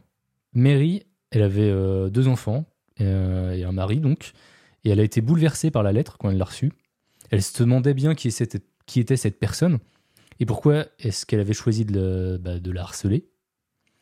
Les lettres ont continué d'arriver à la maison des euh, Gillespie, mais Mary a choisi de les ignorer. Bien qu'elle nierait plus tard euh, les allégations d'infidélité, elle a initialement gardé euh, les lettres secrètes vis-à-vis de son mari, jusqu'à ce qu'il reçoive lui-même ses propres lettres. Donc, l'auteur anonyme, il a écrit à Ron, donc Ron Gillespie, c'est euh, son mari, Ron Gillespie, pour lui dire que sa femme le trompait avec Messi et qu'il devait régler le problème. Cependant, il n'a pas non plus pris les lettres au sérieux. Alors, l'auteur a commencé à le menacer. Euh, je vais te lire une de, ses menaces. JSP, ça fait deux semaines et vous avez rien fait, vous êtes un porc, faites-la avouer la vérité et informez le conseil scolaire, sinon je vais diffuser l'information partout, affiches, panneaux publicitaires. Je l'ai suivi pendant des semaines euh, depuis l'été dernier et je l'ai vu le rencontrer à plusieurs reprises. Donc tu vois, il était vraiment direct dans ses menaces. Ouais, avec quand même euh, des, faits, des faits bien spécifiques et réels, quoi. Bah, il a euh, honnêtement pas tant. hein. Il a juste dit qu'il l'a suivi, mais il a pas dit où, il a pas dit. euh, là, tu vois, on peut encore douter euh, du fait que est-ce qu'il sait vraiment quelque chose ou pas, quoi. L'auteur a ensuite envoyé des lettres similaires au euh, vice-principal de l'école au sujet de la présumée liaison. Et donc, je vais te la lire. J'ouvre les guillemets. Je vais vous envoyer des preuves concernant la conductrice numéro 62 91 7. Elle a un enfant scolarisé ici. Je vais le prouver bientôt. Il a continué la lettre en parlant de, bah, du Gordon Messi, qui travaillait donc bah, lui aussi à l'école, hein, c'était le surintendant. Et il a dit euh, à propos de lui Je m'attends à ce qu'il soit licencié. Vous verrez que je dis la vérité. Il avait vraiment quelque chose contre ce couple. hein. Mhm. Le truc, euh, c'est qu'il n'a jamais présenté de preuves par la suite. Par contre, on peut quand même noter que euh, l'auteur connaissait le numéro de conductrice de Mary, donc le matricule là, que je t'ai donné, Mhm. euh, ce qui suggérait qu'il était quand même euh, lié euh, de. Bah, on ne sait pas trop comment, mais euh, il, connaît, Administration. ouais, il connaissait l'école ou l'administration ou la mairie ou quelque chose comme ça qui lui permettait d'accéder à ce numéro. À ce stade, Gordon Macy a aussi commencé à recevoir des lettres anonymes. Dans celle-ci, l'auteur le menaçait de crever ses pneus et de couper ses freins s'il mettait pas fin à la liaison. Et en plus, c'était quelque chose qu'il regardait pas vraiment, quoi. Bah oui, c'est ça, c'est ce que j'allais dire en fait, c'est euh, pourquoi est-ce qu'il se mêle de cette histoire, puisque si, si, si c'est pas de la famille, si c'est pas quelqu'un de, de- de hyper proche, euh, pourquoi est-ce qu'il se mêlerait de ça, quoi? Ouais, c'est en tout cas c'est quelque chose qu'il avait super à cœur, on va dire. Mhm. Les événements ont pris une tournure encore plus troublante lorsque euh, l'auteur mystérieux a commencé à parler de Tracy. Alors Tracy, c'est la fille de 12 ans de euh, Mary et Ron. Il a commencé à en parler dans le contenu de ses lettres. Il affirmait que euh, Messi l'a maltraité sexuellement. Et euh, les lettres contenaient également des menaces de mort. Donc je vais encore en lire une. hein. C'est au tour de votre fille de payer pour ce que vous avez fait. Je vais venir là-bas et mettre une balle dans la tête de cette petite fille. Donc il était vraiment ultra énervé. Et donc, à ce moment-là, euh, c'en était trop pour la famille, qui commençait vraiment à prendre peur, parce que quand tu reçois des menaces comme ça, bah, au, départ, peut-être que tu ignores un petit peu, mais là, vu le contenu des lettres, bah, eux, ils ont décidé d'aller voir euh, le bureau du shérif. Ils ont bien eu raison, je pense. Les forces de l'ordre ont mis leur ligne téléphonique sur écoute, ils ont surveillé leur maison, ils ont travaillé avec le service postal pour intercepter les lettres, mais en vain. Ils n'ont trouvé aucune preuve, aucun indice qui pouvait les mener à l'identité de la, personne. Euh, ils avaient vraiment aucune idée de qui pouvait être l'auteur de- des lettres. Surtout que ça s'est pas arrêté là. Il y a de nombreux habitants de la ville qui ont commencé à recevoir régulièrement, eux aussi, des lettres anonymes, toujours postées de Columbus. Les habitants de la ville se posaient tous la même question. Qui était cette personne qui semblait connaître les secrets les plus sombres et les plus intimes de la communauté? Concernant notre couple, ils étaient assez stressés en fait par les menaces qu'ils recevaient. Ils étaient également insatisfaits euh, bah, du travail de la police, parce que ça avançait pas du tout. Ils se sont donc tournés vers euh, la belle-sœur et le beau-frère de, Ron, donc qui s'appellent Karen et Paul Freshour. Ils leur ont montré les lettres qu'ils avaient reçues et ont sollicité leur avis et leur aide. Pour Paul et Karen, pour eux la réponse a été évidente. L'auteur euh, des lettres euh, serait un certain David Longberry. Là tu vas me demander, mais qui est David Longberry? Excusez-moi, qui est David Longberry? Alors, c'est une bonne question. Euh, Longberry, ah, c'est. T'inquiète. Longberry, euh, c'est un collègue de, de, Mary, donc lui aussi était conducteur de bus. Il avait tenté de flirter avec elle à plusieurs reprises.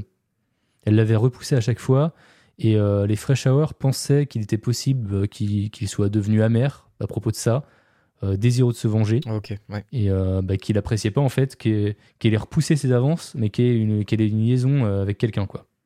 Ouais, coupable potentiel à 400%. Quoi. Exactement.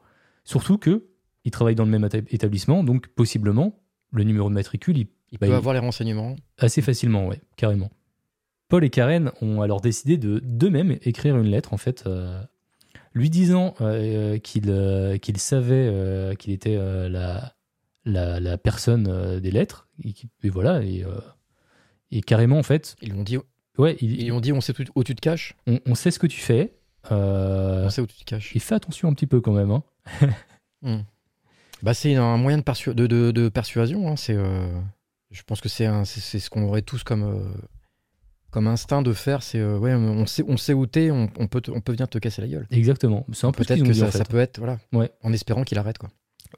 Et justement, les lettres elles ont cessé pendant un certain temps suite à cette confrontation. Donc Mary et Ron ont pu souffler un, petit peu. Et ils commençaient à croire que le, calvaire était derrière eux. Mais en réalité, ce n'était que le début. Les lettres ont été remplacées par des pancartes diffamatoires dans toute la ville, notamment le long du trajet quotidien du bus de mairie. Les pancartes contenaient essentiellement le même contenu et les mêmes allégations que les lettres, mais maintenant, bah, c'était affiché publiquement. Euh, c'était en quelle année, tu as dit on était euh, dans les années, euh, fin d'année 70. D'accord, donc il n'y avait pas de caméra, il y avait non, pas. Euh, non, non, il n'y avait, pas de caméra. Les Gillespie s'inquiétaient aussi beaucoup pour leur fille, qui était fréquemment mentionnée dans les pancartes et bah, dans les messages haineux, en fait. Alors, ce que faisait Ron, le, le, mari de, du coup de, de Mary, en fait, il se levait. Le, le, mari de Mary, ouais il, se levait un petit peu plus tôt pour euh, essayer de retirer le plus de pancartes euh, possible euh, bah, qu'il pouvait avant que Mary prenne son bus et fasse sa tournée. Paul Freshour, il a d'ailleurs décrit la situation dans, laquelle était Ron. Il indiquait Ron était dévasté et désespéré. Il ne dormait presque pas pendant cette période de sa vie. Il était frénétique. Il conduisait pendant presque une heure ou deux le matin avant son service pour enlever les pancartes. Mmh. Ron travaillait très dur pour comprendre ce qui se passait et pour résoudre le problème. Et ça, c'était tous les jours. Ouais. Bah, tous les jours, je sais pas, mais euh, c'était euh, ultra fréquent. et, euh, et, lui, par contre, il le faisait tous les jours parce que ça, pouvait, ça, pouvait, être n'importe quand en fait qu'il y avait des pancartes. Par précaution, donc lui, ça lui a pourri un peu. Ouais, il a pas passé le même, enfin, il passait pas le meilleur moment de sa vie, quoi. Mhm. En août 1977, Mary avait besoin d'un break avec tout ça. Elle s'est alors rendue en Floride avec sa sœur. Bien sûr, il y avait des rumeurs en ville selon euh, lesquelles euh, Mary s'y rendait euh, pour passer un, petit moment d'intimité avec Gordon Messi, mais ça n'a jamais été confirmé. Avec Mary partie, Ron s'est alors retrouvé bah, tout seul pour gérer, pour, bah, pour gérer tout ça.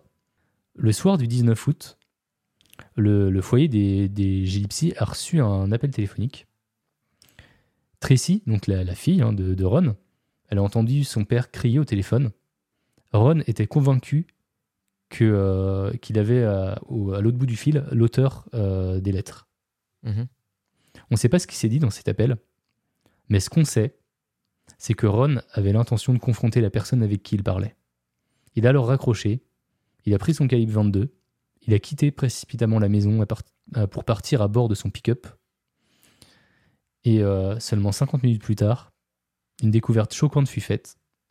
L'épave du pick-up de Ron, qui avait visiblement percuté un arbre au bord de la route. Malheureusement, Ron, qui ne portait pas sa ceinture de sécurité, a été retrouvé mort à l'intérieur du véhicule.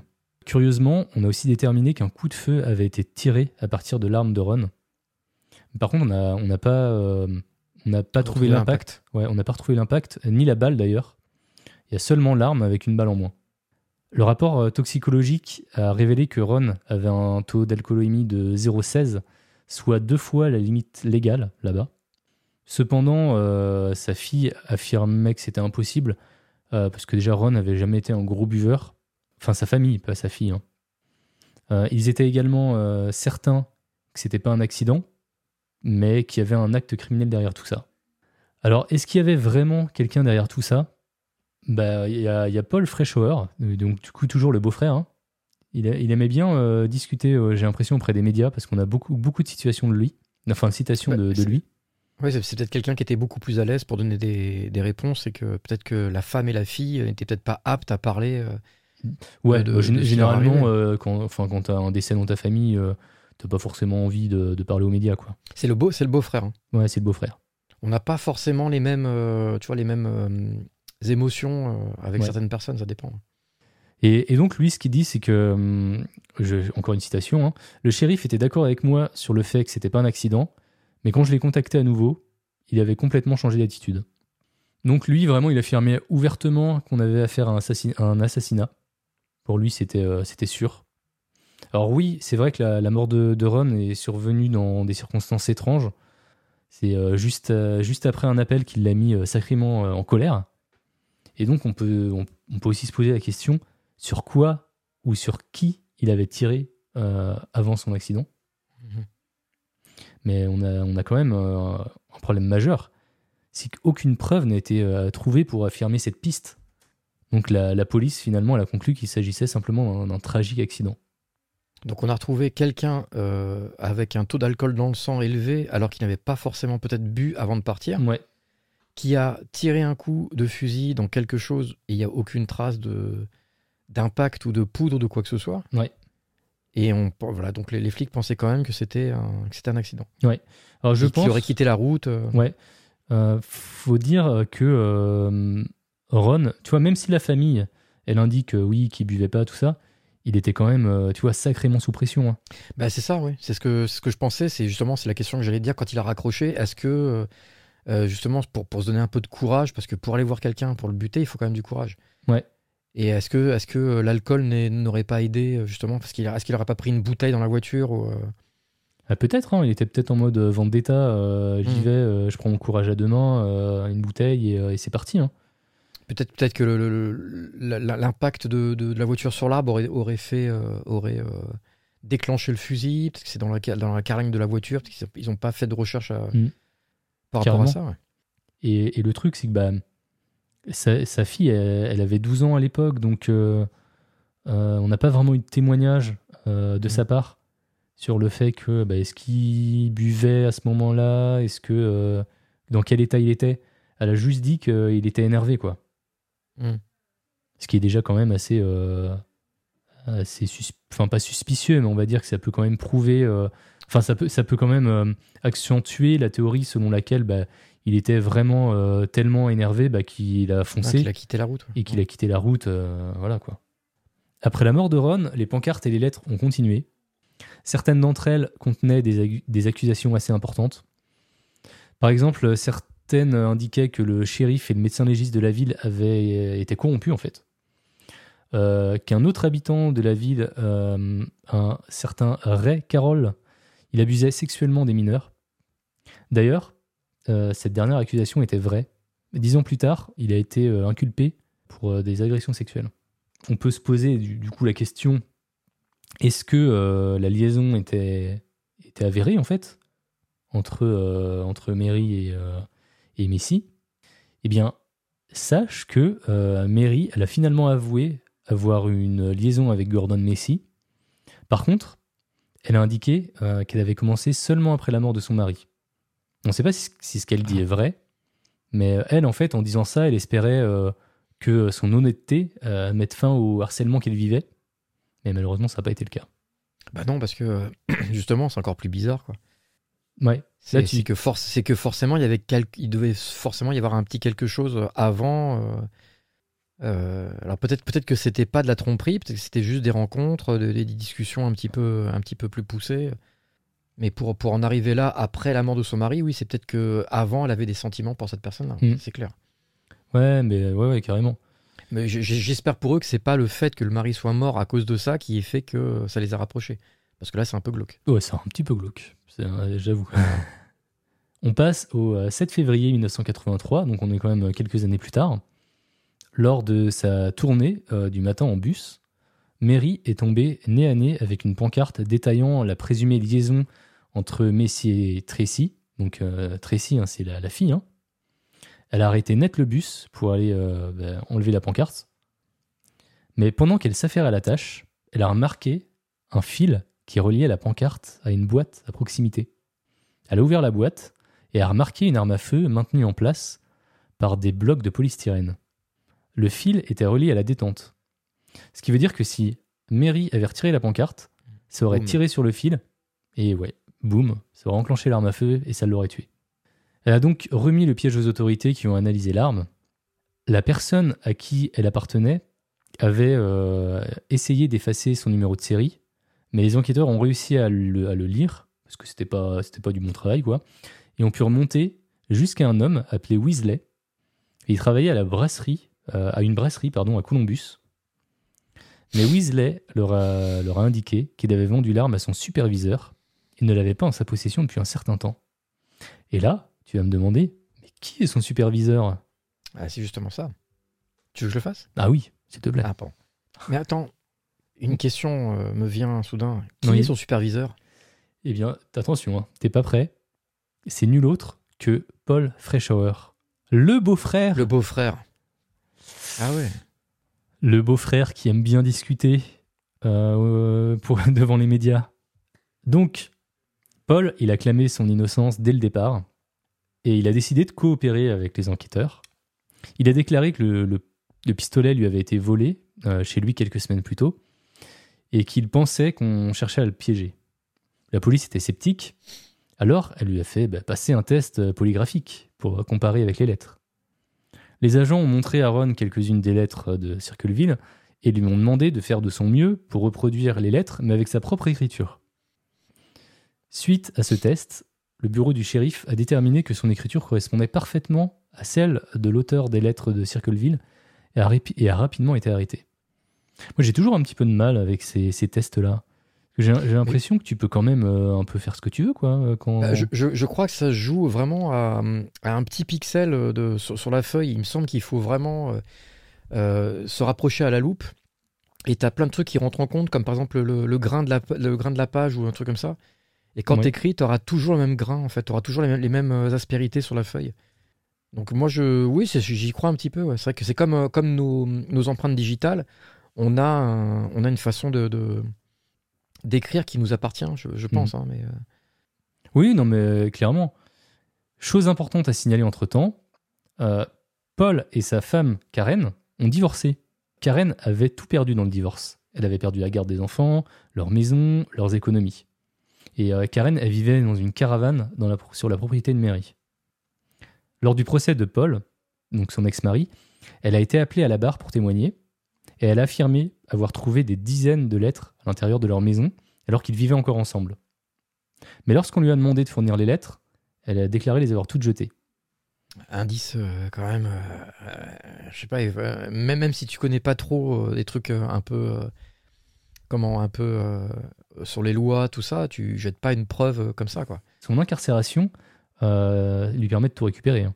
Si, si Paul était en prison euh, et était jugé coupable, Mm. lui, elle, elle a récupéré tout. Donc euh, est-ce qu'on peut vraiment se fier à Ah, ça aussi? Donc elle avait plutôt euh, Elle ouais, avait complètement intérêt. euh, à garder les, Ouais. à garder, à garder les lettres, ouais. ouais. Donc elle l'a peut-être fait innocemment.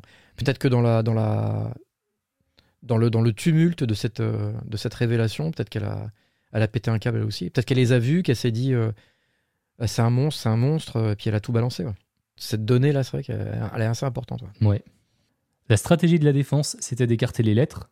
Pour elle, il n'y avait pas de lien entre euh, les lettres euh, et le piège de la pancarte.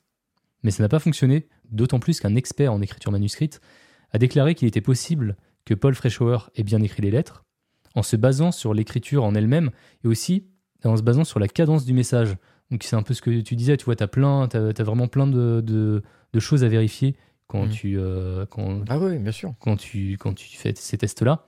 Mhm. Et il y a même un deuxième expert qui, à l'origine, avait été appelé par la défense. Il a finalement soutenu cette conclusion. Par contre, il y a un détail que le jury n'a jamais entendu. C'est qu'un autre conducteur de bus avait aperçu un homme grand aux cheveux blonds près de la pancarte environ 20 minutes avant l'arrivée de Mary. Il conduisait une Chevrolet El Camino jaune. Et le truc, c'est que Paul ne correspondait pas à cette description. Il avait les cheveux bruns et courts. Et en plus de ça, il possédait, il possédait pas ce, ce type de voiture. Il n'y a aucun effort qui a été fait pour retrouver le véhicule ou découvrir l'identité de cet homme. Et d'ailleurs, Karen, donc euh, l'ex-femme, hein, elle fréquentait un homme qui correspondait à cette description à l'époque. Par contre, il ne possédait pas cette voiture non plus. Donc finalement, Paul Freischauer a été reconnu coupable de tentative de meurtre et a été condamné à une peine de prison comprise entre 7 et 25 ans.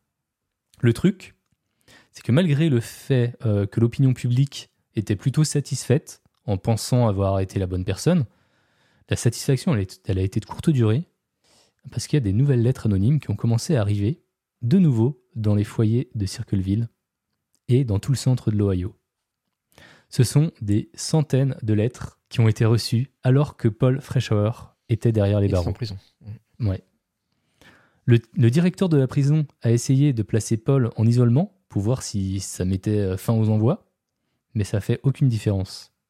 Il a été fouillé, euh, tout son courrier entrant et sortant a été inspecté, mais rien de suspect n'a été trouvé.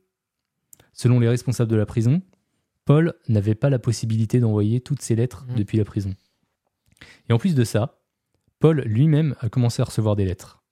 Le shérif euh, du comté croyait euh, toujours que Paul était d'une manière ou d'une autre responsable des lettres, mais de plus en plus de gens ont commencé à se demander si Paul était réellement coupable, ou alors s'il était coupable, peut-être qu'il avait un complice, ou peut-être qu'on avait affaire à un imitateur. Un copycat, Ouais. c'est ce que je pensais. ouais. Et donc, euh, toutes ces questions n'ont jamais vraiment eu de réponse.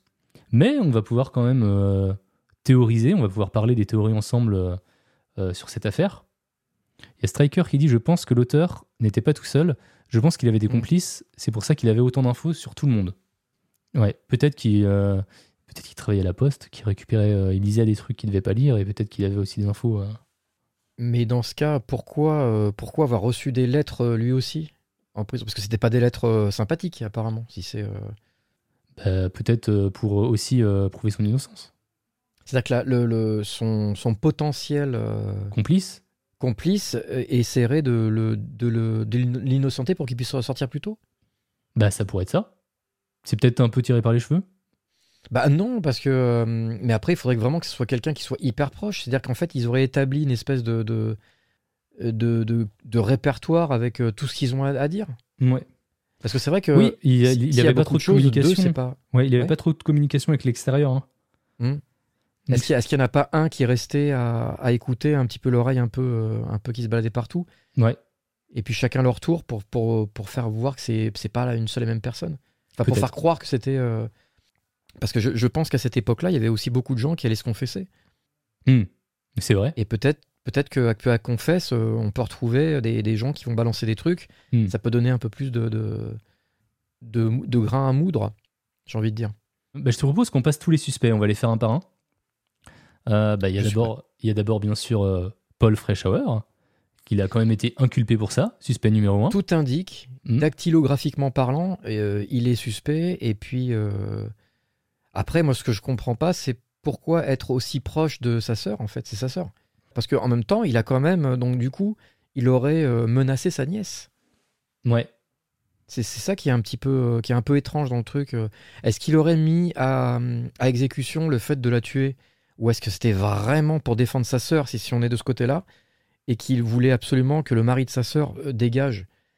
Euh, Peut-être qu'il voulait pas le tuer du tout et, euh, et lui faire juste peur pour qu'il laisse sa sœur tranquille. Ben, en fait, c'était au, au départ, euh, selon sa femme, donc selon Karen, C'était plutôt l'inverse. En fait, il en voulait à, Marie au dépa- à Mary pardon, au départ euh, d'avoir trompé euh, Ron. Il l'avait même blâmé pour sa mort. Hmm. Et euh, du coup, c'est ce qui l'aurait motivé à passer à l'étape suivante et mettre des pancartes. Et, Ouais, c'est ce qui est euh, quand même bizarre. ouais, et même à tenter de, de la tuer. Ça, c'était euh, le discours de, de Karen. Le truc, c'est que si Paul savait que la seule chose qui pouvait euh, le relier au meurtre était le numéro de série de l'arme du crime, bah pourquoi il l'a mal effacé, quoi? Hmm. Et euh, pourquoi il aurait utilisé son propre euh, pistolet en premier lieu? Ouais, les, ar- les armes à feu, c'est pas ce qui manque, déjà d'une. Bah, surtout aux États-Unis, quoi. Et, et sachant qu'il avait tout ce processus d'écriture et que jusqu'à un certain point, il n'a pas été euh, grillé avant, pourquoi est-ce qu'il serait, il n'a pas prévu ces choses-là, quoi? Hmm. Puisque apparemment, bah, si personne ne l'a vu poser les affiches Ouais. et si personne n'a, s'il n'y avait pas de traces ou quoi que ce soit sur les enveloppes, euh, comment est-ce qu'il peut se dire, bah tiens, je vais mettre mon flingue alors qu'il a, il a été quand même précautionneux sur un, sur un bon bout de temps, quoi. Et ce qui nous amène à la deuxième théorie. Le deuxième suspect, ou suspecte, Karen Freischauer. Karen, c'était celle, comme je te l'avais dit, qui avait le plus à gagner euh, de l'in- de l'incarcération de Paul. Avec lui en prison, euh, tout ce qu'elle avait perdu dans le divorce lui revenait à nouveau, leur Elle maison, le leurs récupère, enfants, ça? leur, argent. maison, tout ça. ouais. Ouais. On a appris plus tard que Paul euh, pensait que leur fils euh, Marc aurait aidé Karen à le piéger en lui volant son arme. Mais il n'en a jamais parlé aux, autorisés pour, aux autorités pardon, pour euh, pas lui causer de problème. Marc ne lui a d'ailleurs jamais rendu visite en prison et s'est suicidé en 2002. Donc le fils de le fils de Karen et de Paul. Exactement. Qui aurait aidé la mère en fait à piéger le père. Et pour euh, corroborer cette théorie, euh, l'auteur euh, des lettres s'est vanté lui-même, bah, dans une des lettres, de l'avoir piégé. D'accord. Donc est-ce que est-ce que Paul ne se serait pas fait prendre à son propre jeu par sa femme? Est-ce que est-ce que c'était vraiment quelqu'un de bien? Ouais, peut-être que. euh, Ouais, c'est peut-être un peu ça, tu vois, il y a peut-être un peu des deux. hein. C'est peut-être Paul qui a commencé, Karen euh, qui a décidé de le piéger pour qu'il aille en prison. Elle a- elle l'a grillé, Ouais, elle l'a grillé. Peut-être que c'était quelqu'un qui qui peut-être battait sa femme ou euh, ou était pas très correct et que pour se venger euh, du fait qu'elle soit qu'il l'ait euh, qu'il l'ait un peu jeté, j'ai envie de dire. Mm. Euh, peut-être que pour se venger, elle a enfin elle a, elle a elle a fait un pacte avec son fils pour récupérer l'arme et, et faire une, une espèce de petit. euh, Parce que c'est vrai que jusqu'à présent, c'était, il y avait que des paroles en fait, c'était que des menaces. ouais. Il y avait rien euh, de, de- Là, c'était une installation quand même. hein. Ouais, et ça avait quand même duré quelques années avec juste des paroles, et euh, malgré, malgré les menaces, ça semblait pas non plus escalader, escalader la- Mm. l'étape d'au-dessus, quoi. C'était plus psychologique et Mm. de passer à, un- à une installation un peu euh, létale en fait. Ouais, là, ça, on peut Puisque dire. tout le système de- du, du flingue avec le, le fil, euh, Là, ça aurait peut-être- pas lui en fait. Ça aurait peut-être pu être Karen, euh, cette étape-là, quoi. Oui, parce que ouais, c'est ça, voilà. Parce que Mm. ça correspond pas en fait au modus operandi de, de tout ce qu'il y a au début. C'est-à-dire poser des affiches, envoyer des lettres. Ouais. Surtout que hum, pendant qu'il était en prison, du coup, les lettres, euh, il y a des lettres qui ont continué, Mm. et certaines d'entre elles étaient empoisonnées. Et euh, lui, il l'avait jamais fait, tu vois. Ouais, c'est ça. Mm.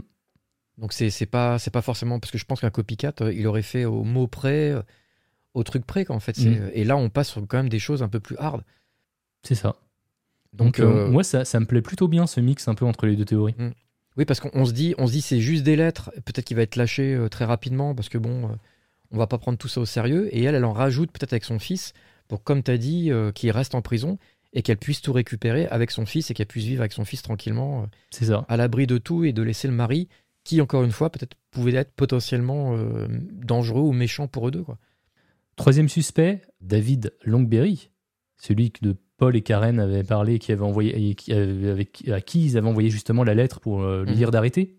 Donc c'est le collègue hein, de, de, Mhm. Dont je vous avais parlé au tout début. Donc rappelez-vous, David avait fait des avances à Mary qui les avait rejetées en bloc. Longberry a finalement quitté Circleville pour éviter euh, les poursuites, pour éviter des poursuites après avoir été pris en flagrant délit d'agression sexuelle sur une jeune fille en 1999. Il s'est suicidé peu de temps après.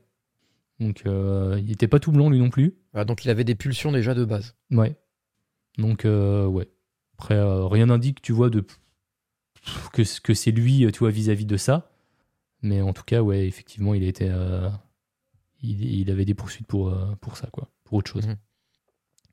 Euh, autre théorie, euh, personne mystère. Si ça se trouve, c'est une, une personne complètement euh, mystérieuse dont on ne connaît pas l'identité. Ou alors peut-être qu'il y avait bah, plusieurs personnes qui travaillaient ensemble, plusieurs auteurs. Peut-être que quelqu'un a pris la relève une fois que Paul était en prison. Oui, mais alors, dans, dans ce cas, pourquoi s'acharner vraiment sur ces personnes-là, quoi? Alors, c'était pas que sur ces personnes. hein. Oui, mais Ouais. le, le principal, le, le- le- noyau en fait de cette Ouais. enquête, ça a été, ça a été sur cette famille-là. euh. Ouais, c'est ça. Pourquoi est-ce que les autres lettres n'ont pas fait au- autant de, autant de dégâts en fait? Mm. Ouais, tu, tu sens qu'il y a quand même un noyau dur, un... C'est ça. Et, Mm. et est-ce que les autres lettres n'auraient pas été faites pour justement noyer un peu tout ça là-dedans? Et euh, c'est une histoire de famille, mais on va mélanger d'autres affaires, d'autres mœurs, d'autres cas en fait pour euh, pour cacher un petit peu le fait que euh, je me concentre sur ma sur cette sur cette euh, sur ces personnes-là. C'est noyer un petit peu le, le- les indices dans la masse euh, dans la masse d'informations pour ne pas faire attention à au, à la véritable au véritable dessin en fait. C'est ça. Et il y a aussi, je trouve, un élément sur lequel on est passé assez vite, mais c'est le fait que les lettres étaient postées sans timbre. Ce qui Ah. suggère que euh, l'auteur avait quand même euh, un accès facile d'une manière ou d'une autre euh, à, À la, la poste, distribution et à la distribution du courrier. Mm. C'est-à-dire que le facteur devait peut-être être de mèche. Ouais, je sais. Ouais, j'imagine que ça fonctionne comme en France. Tu timbres ta lettre et euh, tu l'amènes à la poste et puis voilà quoi. Tu, euh, Voilà. Théoriquement, c'est si tu mets pas de timbre, euh, ou soit on renvoie à l'adresse de l'expéditeur, ou alors on demande à la personne à qui c'est destiné de, De de- payer. En fait, il y a un tampon, c'est payer. Il faut payer. Si vous voulez la lettre, il faut payer euh, le, le timbre. Je crois que c'est ça. hein, je peux pas me tromper, mais euh, Ok, il me semble que tu peux quand même recevoir une lettre qui n'est pas timbrée. ok. En France aussi?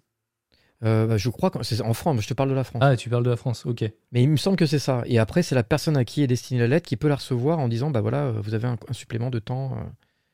Euh. Mais sinon, oui, je pense qu'elle est renvoyée à son expéditeur. Mais en même temps, s'il n'y a pas d'expéditeur, parce que le mec va pas mettre son adresse sur la Bah, feuille, c'est ça, il n'y a pas d'expéditeur.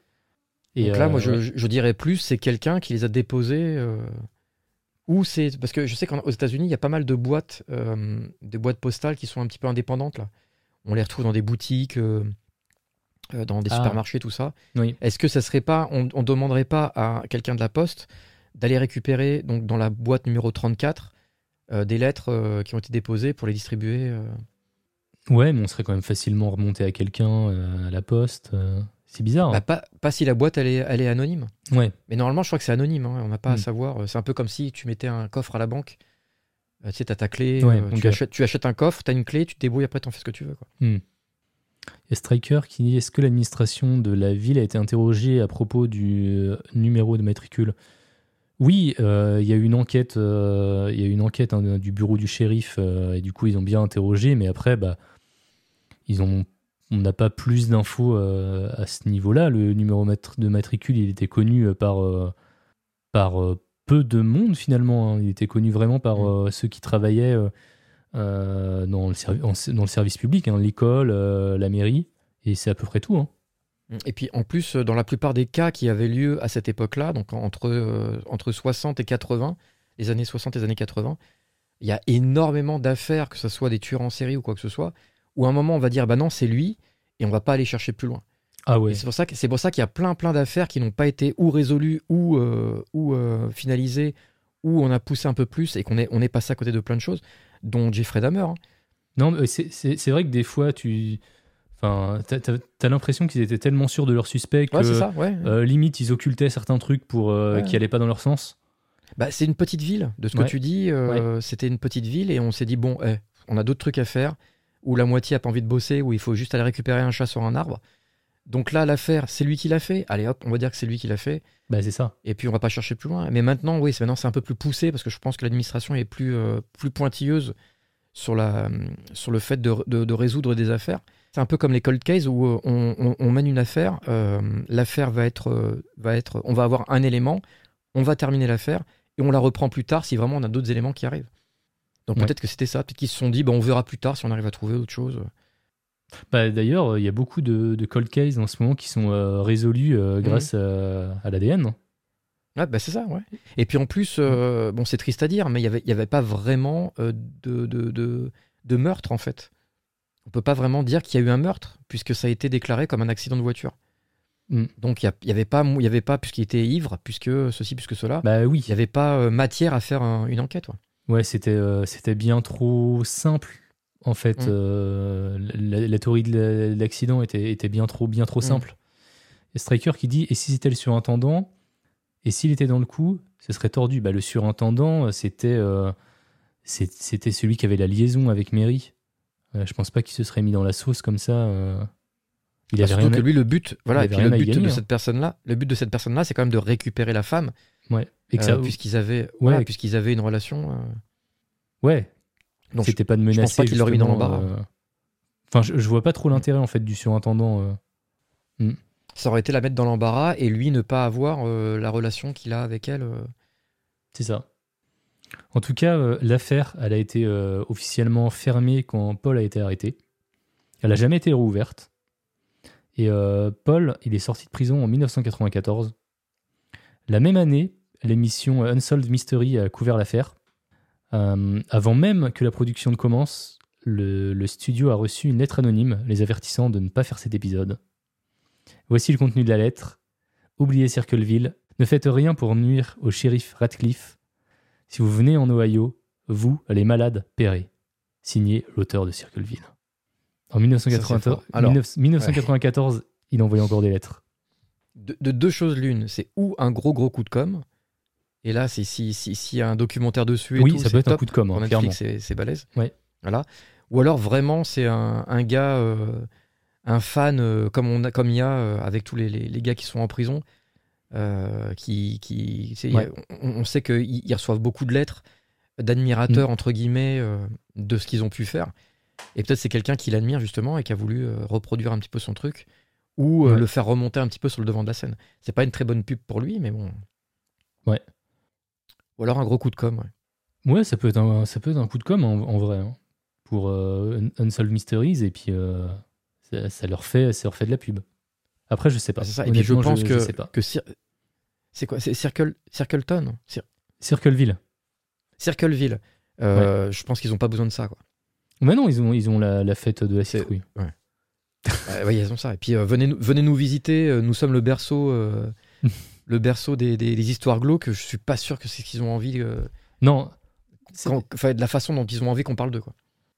Bah, c'est clair que euh, t'as pas envie de t'y installer si t'es euh, susceptible de recevoir des lettres anonymes euh, rien Mm. qu'en habitant là-bas, quoi. Et surtout si la fête de la citrouille bat son plein à chaque, à chaque année. Quoi. En tout cas, suite à la libération de Paul et à la diffusion de l'épisode d'Unsolved Mysteries, les lettres qui avaient tourmenté les résidents de Circleville pendant des décennies ont cessé aussi soudainement qu'elles avaient commencé. Paul Freshour est décédé d'une crise cardiaque en 2012. Ces dernières années, les lettres ont été examinées par deux experts, l'un étant certain que Paul était l'auteur, tandis que l'autre pensait l'inverse. Du coup, ça nous, ça nous avance pas vraiment. Bah ouais, c'est ça. Et on reste avec la question suivante. Est-ce que c'est bien la bonne personne qui était derrière les barreaux? Mm. Et voilà. Moi, je pense, je pense quand même qu'on avait une bonne théorie. Tu sais, le mix un peu des deux, de Paul et Karen, là. Mm. Karen qui a pris euh, la relève. Ça me paraissait pas mal. En fait, ce qu'il faut, c'est essayer d'en apprendre un peu plus justement sur le côté, euh, le côté père de famille et, et vie privée avec sa femme. C'est Ouais. peut-être ça qui, qui pourrait donner plus d'informations en fait sur, euh, sur euh, est-ce que oui, est-ce que sa femme elle n'a pas eu marre comme j'ai dit et puis qu'elle a pété un câble et qu'elle a tout fait pour que son mari soit arrêté. Ouais, J'aimerais bien connaître la cause du divorce et euh, surtout pourquoi euh, bah, c'était Paul qui avait gagné le procès. Pourquoi c'était lui qui récupérait tout? Est-ce que Karen avait fait quelque chose, tu vois? Oui, surtout qu'aux États-Unis, tu peux porter plainte pour un ou pour un non et puis tu peux gagner très facilement. Ouais. Tu vois, donc elle aurait pu dire, euh, elle aurait pu dire, ouais, il m'a, il m'a frappé, euh, je suis une femme sans défense, euh, et le petit, le- leur enfant aurait corroboré en fait toutes les affirmations. Ça aurait été très rapide, je pense. Mm. Ils auraient plutôt écouté une femme et, et- et un enfant, et puis le mari. Mais c'est peut-être qu'il y avait quelque chose d'autre dans l'histoire. Est-ce que c'était une affaire d'argent, une affaire d'héritage, une affaire Peut-être c'était une affaire de, de, de- de contrat signé euh, pendant le mariage qui fait que elle aurait tout perdu, que, qu'il l'a manipulé. On ne peut pas savoir. Bon, on saura pas, je pense. hein. Ah bah maintenant, oui, maintenant. euh. Mais euh, aussi, ce qui est bizarre, c'est que pendant toute son incarcération, il n'a pas eu de, de- il n'a pas essayé de, de- d'expliquer son geste ou quoi que ce soit. C'est-à-dire qu'il a juste fait ses années de, de- de prison sans essayer de, de C'est- sortir ou de se racheter ou- Non, j'ai pas trop. Et, et c'est ça d'ailleurs qui est un petit peu bizarre, c'est que tu vois, il était. euh, euh, on, on a facilement des, cita- des citations de lui avant, tu vois, Mhm. avant qu'il soit impliqué euh, euh, bah, dans le truc, mais après, bah, j'en ai trouvé aucune. Je pense qu'il s'est un Mhm. petit peu euh, rangé, euh, tu vois, il, est- il est sorti de prison, on n'a plus entendu jamais parler de lui. Oui, c'est ça qui est bizarre, parce que souvent, quand on sort, on essaie de, de- de justifier euh, ce qui s'est passé, on essaie de se battre, ou alors même pendant la prison, vu Mhm. que c'était quelqu'un qui, a- qui a dû être médiatisé, il aurait peut-être essayé de chercher un, un- Parce que ça se faisait aussi beaucoup, de, de chercher quelqu'un qui vient l'interviewer en prison pour savoir euh, ce qu'il a fait, ce qu'il a pas fait, euh, Ou que même, lui, ou- ou même d'en faire un livre, tu vois. ou un bouquin, ouais. C'était est- hyper courant à l'époque. ouais. C'est ça. Parce qu'il était quand même sur un mystère. euh, bah, ça avait, ça avait- il y avait quand même une sacrée euh, attention médiatique hein, dessus euh, à l'époque. Mhm. Ouais, c'est pour ça. ouais. Mhm. Il a même pas cherché, lui, à se déculpabiliser ou à dire, euh, ou à dire elle a essayé de me faire ça, ou un tel était avec moi, ou, euh, ou non, ça s'est- c'est pas comme ça que ça s'est passé. Ou même le fait de recevoir lui-même des lettres, il a pas dit euh, ah ben non, mais ça c'est un copieur ou quoi que ce soit. Il a rien Mhm. dit en fait. Ouais. Il recevait juste ses lettres, il a pas été étonné ou quoi que ce soit. ouais, moi je pense que tu vois, il a passé euh, 25 ans en prison et il s'est dit. Non, 15 ans plutôt. Mhm. 15 ans, c'était dans les débuts 80 qu'il était en prison. il a pas pas fait les 27. ouais. Ouais. Et euh, peut-être qu'à la fin, il voulait euh, se repentir ou il voulait plus en entendre parler, il voulait passer Oui, il y à a autre peut-être de chose. ça aussi. ouais. Donc voilà, moi je crois que j'ai fini avec cette affaire. C'est vrai que c'est intéressant parce que du coup, bah, euh, on repart de zéro à la fin. quoi. Ça qu'on trouve, il y, a- il y a tout ce qu'il faut. hein. Il y a l'énigme, Mm. il y a la résolution, il y a, bah, il y a un- malheureusement, il y a, y un, un pseudo-crime. Mm. On arrête quelqu'un et puis finalement, tout est remis en question à cause des lettres euh, où il y a deux spécialistes qui se sont un peu disputés. T'as dit que c'était en quelle année? C'était 2000 2012 Ouais. Ah non, il est décédé d'une crise cardiaque en 2012 Ah oui, et c'est en- 2012. ouais. Et c'est encore après euh, D'accord. les, les, les, les, Ouais, les on avait, on, avait, on, a, on avait déjà à l'époque euh, quelque chose de, de très précis sur, toutes les, sur tout ça quand même. Je veux dire, euh, il y a les machines qu'il faut pour, euh, pour détecter euh, si c'était pas. mais après, après, voilà, je pense que on utilise les mêmes machines. Comment est-ce que deux professionnels peuvent dire moi je suis d'accord, moi je suis pas d'accord. Bah, c'est ça. Et euh, c'est pareil, il y, a- y y y eu plein de prises de parole d'experts euh, sur cette affaire. Il y en a qui disaient euh, Moi, si j'avais été jury, je l'aurais jamais mis derrière les barreaux parce que au, au moindre doute, tu vois, on peut pas se permettre Mm. voilà, de mettre Ah, un, innocent. ouais. innocent derrière les barreaux, tandis qu'il y avait un autre, un, qui- un- un autre expert quelques années plus tard euh, qui a dit moi je mettrais ma main à couper que c'était lui. Enfin tu vois, c'est tout le monde se Mm. contradisait. Et, euh, et- Et moi je, je voudrais savoir juste une chose. Est-ce que sur une des lettres, il y avait marqué Croatoan? Je les ai pas toutes lues, donc je pense que le mystère euh, restera restera entier.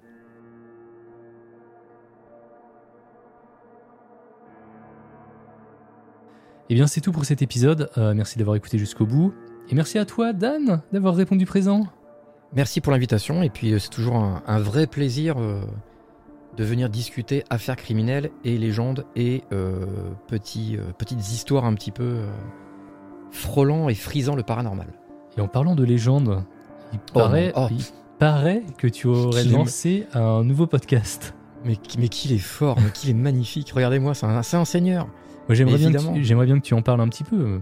Eh bien, donc depuis euh, à présent 4 semaines, euh, nous avons euh, donc la saga de l'été qui s'appelle HVP, la légende oubliée, euh, que j'ai eu euh, la joie et le plaisir de, de faire euh, euh, il y a de ça maintenant euh, un petit bout de temps. Donc maintenant ça passe, voilà, c'est un épisode tous les dimanches. Ouais. Et ça parle donc d'un sujet true crime, vrai crime comme j'aime à le dire, euh, sur une affaire irrésolue encore pour l'instant. Pour l'instant Pour l'instant, oui. Vous n'êtes pas au bout de vos peines, il reste encore deux épisodes euh, qui vont pas tarder d'arriver. Au moment où sera diffusé d'ailleurs euh, l'épisode du rendez-vous, la saga sera terminée. Oh Et du coup, vous pourrez euh, l'écouter en, en entier. Et donc, je mettrai le lien dans la description. Peut-être qu'il y aura un petit épisode bonus Alors, qui viendra plus tard. c'est ça, voilà. Il y aura, disons qu'on va pas vous laisser orphelin de cet univers qui est foisonnant. Donc euh, il y, a- il y a plusieurs petites idées derrière. euh. Mais d'abord, faut écouter euh, tous les épisodes. Oui, c'est ça. Voilà. Là, pour l'instant, on. On, on peut pas en parler plus longtemps, plus euh, Non. beaucoup plus. Mais en tout cas, euh, moi je suis très content d'écouter ça. Je trouve ça rafraîchissant, quoi. Bah, merci beaucoup. Pourquoi ne pas, pourquoi ne pas faire tous les ans sur les antipodes la saga de l'été ouais. Ouais, c'est une, c'est une bonne idée. On va pas tout vous dire là parce que bon, il y aura des explications après, vous inquiétez pas. Mais euh, il y a eu, y a eu, y a quelque chose qui s'est passé.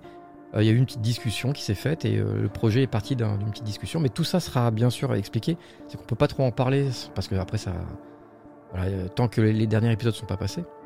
Mais voilà, ouais, c'était toute une, en, respectant justement et ça tombe bien que ça, qu'on en parle ici ce soir parce que c'était vraiment dans le côté true crime, donc avec toutes les les, les, les, les- les phrases, les mots, les chocs, les accroches. euh, Ah oui, t'es vraiment rentré dans, dans le ça. personnage de l'enquêteur. euh, à sensation un petit peu quand même. euh, Bah, comme on voit quand euh, sur Netflix par exemple, quand on, rabâche à chaque fois les trucs. euh, petit cliffhanger à la fin. c'est ça. euh, ouais. Ah bah ça c'était ouais, le plus le plus compliqué à faire. Ah, mais sur, euh, sur Discord, on, on en avait certains qui étaient fous, quoi. qui Ah bah le l'épisode euh, l'épisode 4 du coup le petit le, le cliffhanger était euh, Ouais, j'ai beaucoup aimé celui-là.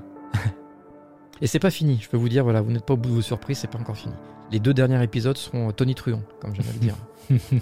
Mais voilà, c'était rigolo de, de, de prendre un, un, ton true crime euh, et de le manipuler un peu. Mais là, je sens que t'es entré dans une nouvelle phase dans tes créations euh, podcastiques. Ouais. là. Exactement, ouais. Tu vas, c'est tu, un peu. euh, c'est ça. Tu, tu vas peut-être un petit peu euh, t'éloigner de, de creepy, euh, creepy Story, non Pour faire d'autres Euh, choses. bah, en fait, j'ai- quand même fait pas mal le, de tours de, de tout le thème de l'horreur. Est-ce que j'ai envie forcément d'en parler encore longtemps? Je suis pas sûr. Mais j'ai encore quelques histoires. hein. Donc là, les épisodes vont arriver. Je me laisse un tout petit peu de temps parce que j'ai besoin de, de prendre un peu de, un tout petit peu de vacances et, euh, et une petite pause. Mais ça va revenir très très vite. J'ai encore quelques histoires, donc ça va revenir, il n'y a pas de souci. Mais c'est vrai que avec le 3 minutes challenge justement, écoutez le 3 minutes challenge, qui est un podcast euh, tout simplement magnifique. Euh, avec le 3 minutes challenge plus euh, HVP, j'ai découvert un- un- un- une autre façon en fait de créer et qui est peut-être un peu plus, euh, je vais répéter, mais un peu plus créatif en fait que euh, que créer des, que créer des histoires d'horreur, même si euh, on m'a dit que je le faisais bien. Bah, ouais. il n'y a pas plus créatif que quand même ce que tu faisais, parce que tu partais d'une feuille blanche. Ah oui, bien sûr. Ouais, ouais Mm. mais là c'est plus dans mon univers en fait, un univers un peu de non-sens, de de, de- de trucs un petit peu comme ça où on va faire des jeux de mots. euh, Ouais. Ça manquait peut-être un peu, un peu d'humour ou de, euh, de what the fuck dans ce que tu faisais. euh, ouais, c'est ça. Ouais, Ouais. ouais. Et là, je retrouve avec, euh, avec tout ce que je fais à côté. je- De la légèreté, en peu ce- Ouais, c'est ça. ouais. Peut-être que c'est ce que j'ai besoin maintenant. Après avoir vraiment fait le tour. euh, Ah, tu vois, j'ai aussi un peu cette, euh, cette réflexion de mon côté. Je me dis, bah, en fait, euh, avec avant d'aller dormir, avec le rendez-vous de l'étrange et tout, euh, bah, en fait, euh, on est à faire peur les gens, mais euh, ça Mm. pourrait être cool aussi de- d'aborder des sujets légers de temps en temps. Et, Bah oui. Et surtout que c'est. En fait, on, autant toi que, que Indigo, vous passez votre temps à vous marrer, en fait. Ouais. Donc c'est ça qui est un peu. C'est un peu. euh, c'est un peu non-sensique. C'est-à-dire qu'on va dire. Ils vont raconter des trucs super glauques. Et puis à la fin, bah, on va les entendre à chaque fois rigoler euh, sur, des, sur des conneries. Ou, euh, ou même pendant les enregistrements, quoi. Ouais. Et c'est toujours très rigolo. Donc c'est ça, c'est vrai. C'est, c'est, on, je pense qu'on est plus axé sur euh, le fait de faire, la, de faire les vannes. Et puis. euh, mais on aura toujours cette passion de, de l'horreur, ça c'est clair et net. Ah bah oui. Bien sûr que. Bien sûr. Bon, bah c'est top. Du coup, on a un petit peu parlé du, du label euh, Les Antipodes. On Mm. a parlé du 3 minutes challenge. Ah oui, Euh, oui, oui, super. Voilà, donc euh, c'est un podcast qu'on fait justement tous les deux avec Clégo. Et donc, une fois par mois, on propose en début de mois en fait un, un thème. Euh, là, ce mois-ci, c'était. euh, Mais tu fais chier avec ton harmonica, je Tout crois. à fait. Et donc, euh, voilà, et on a généralement une, une dizaine, une quinzaine de, de participants qui viennent euh, euh, chaque mois pour euh, proposer une création sonore de 3 minutes maximum. Et, euh, et, et du coup, ça, ça fait du bien aussi, euh, un- Ouais. un petit podcast Et- comme ça. Et pour ceux qui ne connaissent pas, vraiment, venez écouter. C'est pas pour la pub ou quoi que ce soit, c'est qu'on a eu des, des participations qui vraiment nous ont foutu la chair de poule ou, euh, ou vraiment des, révélations, des gens qui sont un peu lâchés, ça peut être des trucs très très drôles, ça peut être des trucs, des, gens qui vraiment ça tient à cœur de le dire, ou vraiment vraiment allez écouter. Pas forcément, voilà, pas pour le 3 minutes challenge, c'est pas grave, mais vraiment pour les, les, les, les, les les, petits podcasts qui ont été créés, il y a de tout, c'est génial, vraiment c'est génial. Et, c'est vrai qu'on n'a jamais, pour, pour un seul thème, on n'a jamais deux propositions qui se ressemblent. Donc euh, voilà, il, y aura, vrai. il y aura le lien dans la description. Euh, et sinon, bah, dans les antipodes, on a aussi Avant d'aller dormir, on a aussi C'est Creepy avec euh, Vanille euh, qui est dans, dans le chat actuellement. Donc n'hésitez pas à écouter euh, toutes ces productions du label. Euh, donc voilà, je pense qu'on a fait, euh, on a fait le tour du label. Et euh, donc je pense qu'on est à peu près bon. Et N'hésitez pas à faire quand même un petit tour sur euh, Patreon. C'est à partir de 0€ par mois en cliquant sur le bouton rejoindre la communauté. Zéro. 0. Et d'après ce que j'ai cru comprendre, tu as donc des épisodes qui sont à 0 euros sur le Patreon. Ouais. Donc, vous pouvez commencer à 0 et ensuite avoir des paliers. euh, Ouais, c'est ça. En fait, euh, si, c'est le- si tu rejoins la communauté euh, du coup à 0€, donc euh, en cliquant sur le petit bouton, t'as euh, une fois par mois un épisode de Mauvaise Rencontre. C'est pareil, c'est une émission que je fais en live de thread horreur, donc des témoignages Let's Not Meet. Et à partir du moment après où tu veux soutenir, bah, t'as des paliers pour te donner accès à des bonus supplémentaires comme bah, des avant-premières, euh, des coulisses ou encore un épisode de plus du rendez-vous par mois. Et donc euh, voilà, euh, j'en profite tant que je parle de la partie soutien pour remercier Mister Snoop euh, 971 et Babar euh, 0063 qui ont sub, qui ont sub pendant l'épisode, pendant l'enregistrement. Merci à vous. Bah donc voilà, je crois qu'on a a à peu près tout dit. Merci encore à toi, Dan. Ben, merci, merci de l'invitation. Et puis, euh, encore une fois, une expérience intéressante. Ouais, Euh, trop, trop chouettos, comme on dit hein, finalement. Et donc bah Tout à fait. Ouais, à bientôt euh, tout le monde. On se retrouve le dernier vendredi du mois pour l'épisode privé ou encore le mois prochain pour le prochain épisode public. En attendant, prenez soin de vous. Bisous. Au revoir, à bientôt. Merci.